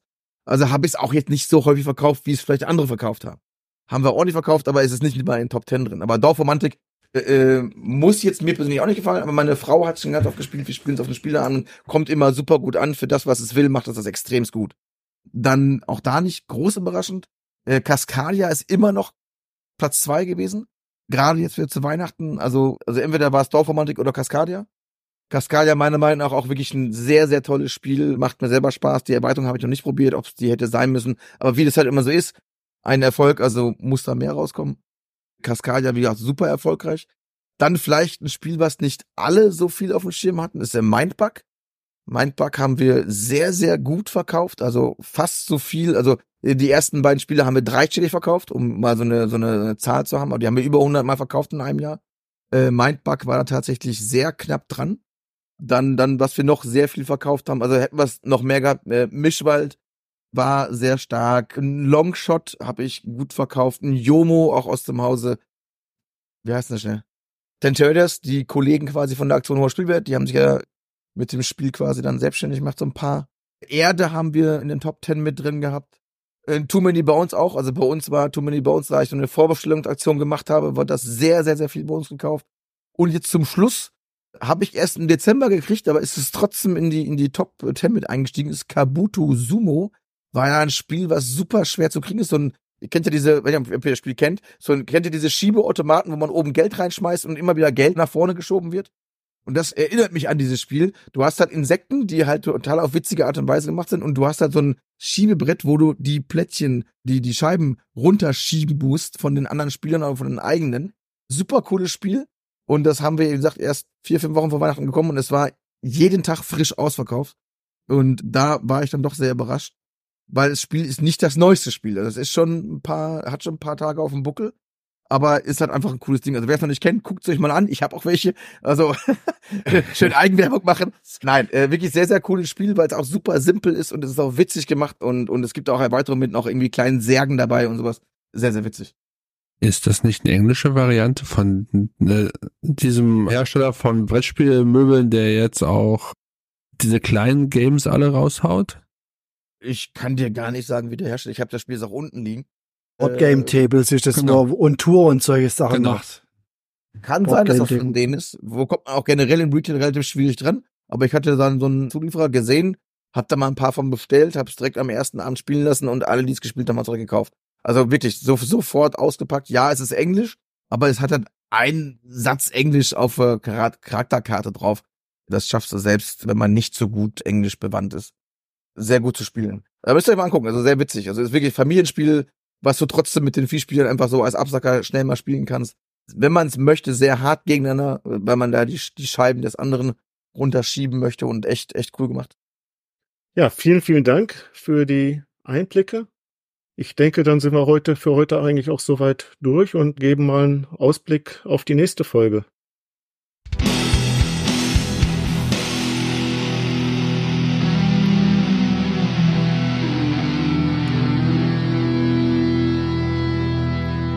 Next Show.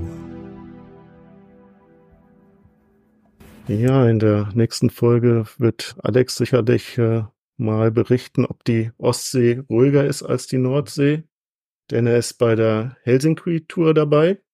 Diesmal werde nicht ich, sondern Ralf äh, wird auf Alex an Bord aufpassen. Rolf. Und, äh, Rolf wird auf mich aufpassen. Also dies, dies, diesmal wird Rolf auf Alex an Bord aufpassen und falls notwendig sicherlich den Beutel auch reichen. Wir sind schon sehr gespannt auf deinen Bericht, Alex. Ja, und wenn alles planmäßig läuft, ist unsere Jagd nach dem erfolgreichsten YouTuber geglückt und der wird als Gast dabei sein. Mehr möchten wir noch gar nicht verraten. Ansonsten kontaktiert uns gerne auf Instagram unter harte Töne, wie euch die Folge gefallen hat, was ihr vielleicht noch für zwei, was ihr euch vielleicht noch für 2024 wünscht und wen wir vielleicht auch mal als Gast einladen sollten. Dennis, ich sag vielen, vielen Dank für ja, das tolle tolle Gespräch, die vielen Informationen, die du uns äh, gegeben hast. Es war super, super interessant. Ja, ansonsten bleibt nur zu sagen, bleibt gesund, spielt schön und äh, bis bald mal wieder. Vielen Ciao, Dank. ciao. Danke, Dennis. Ciao. Ciao.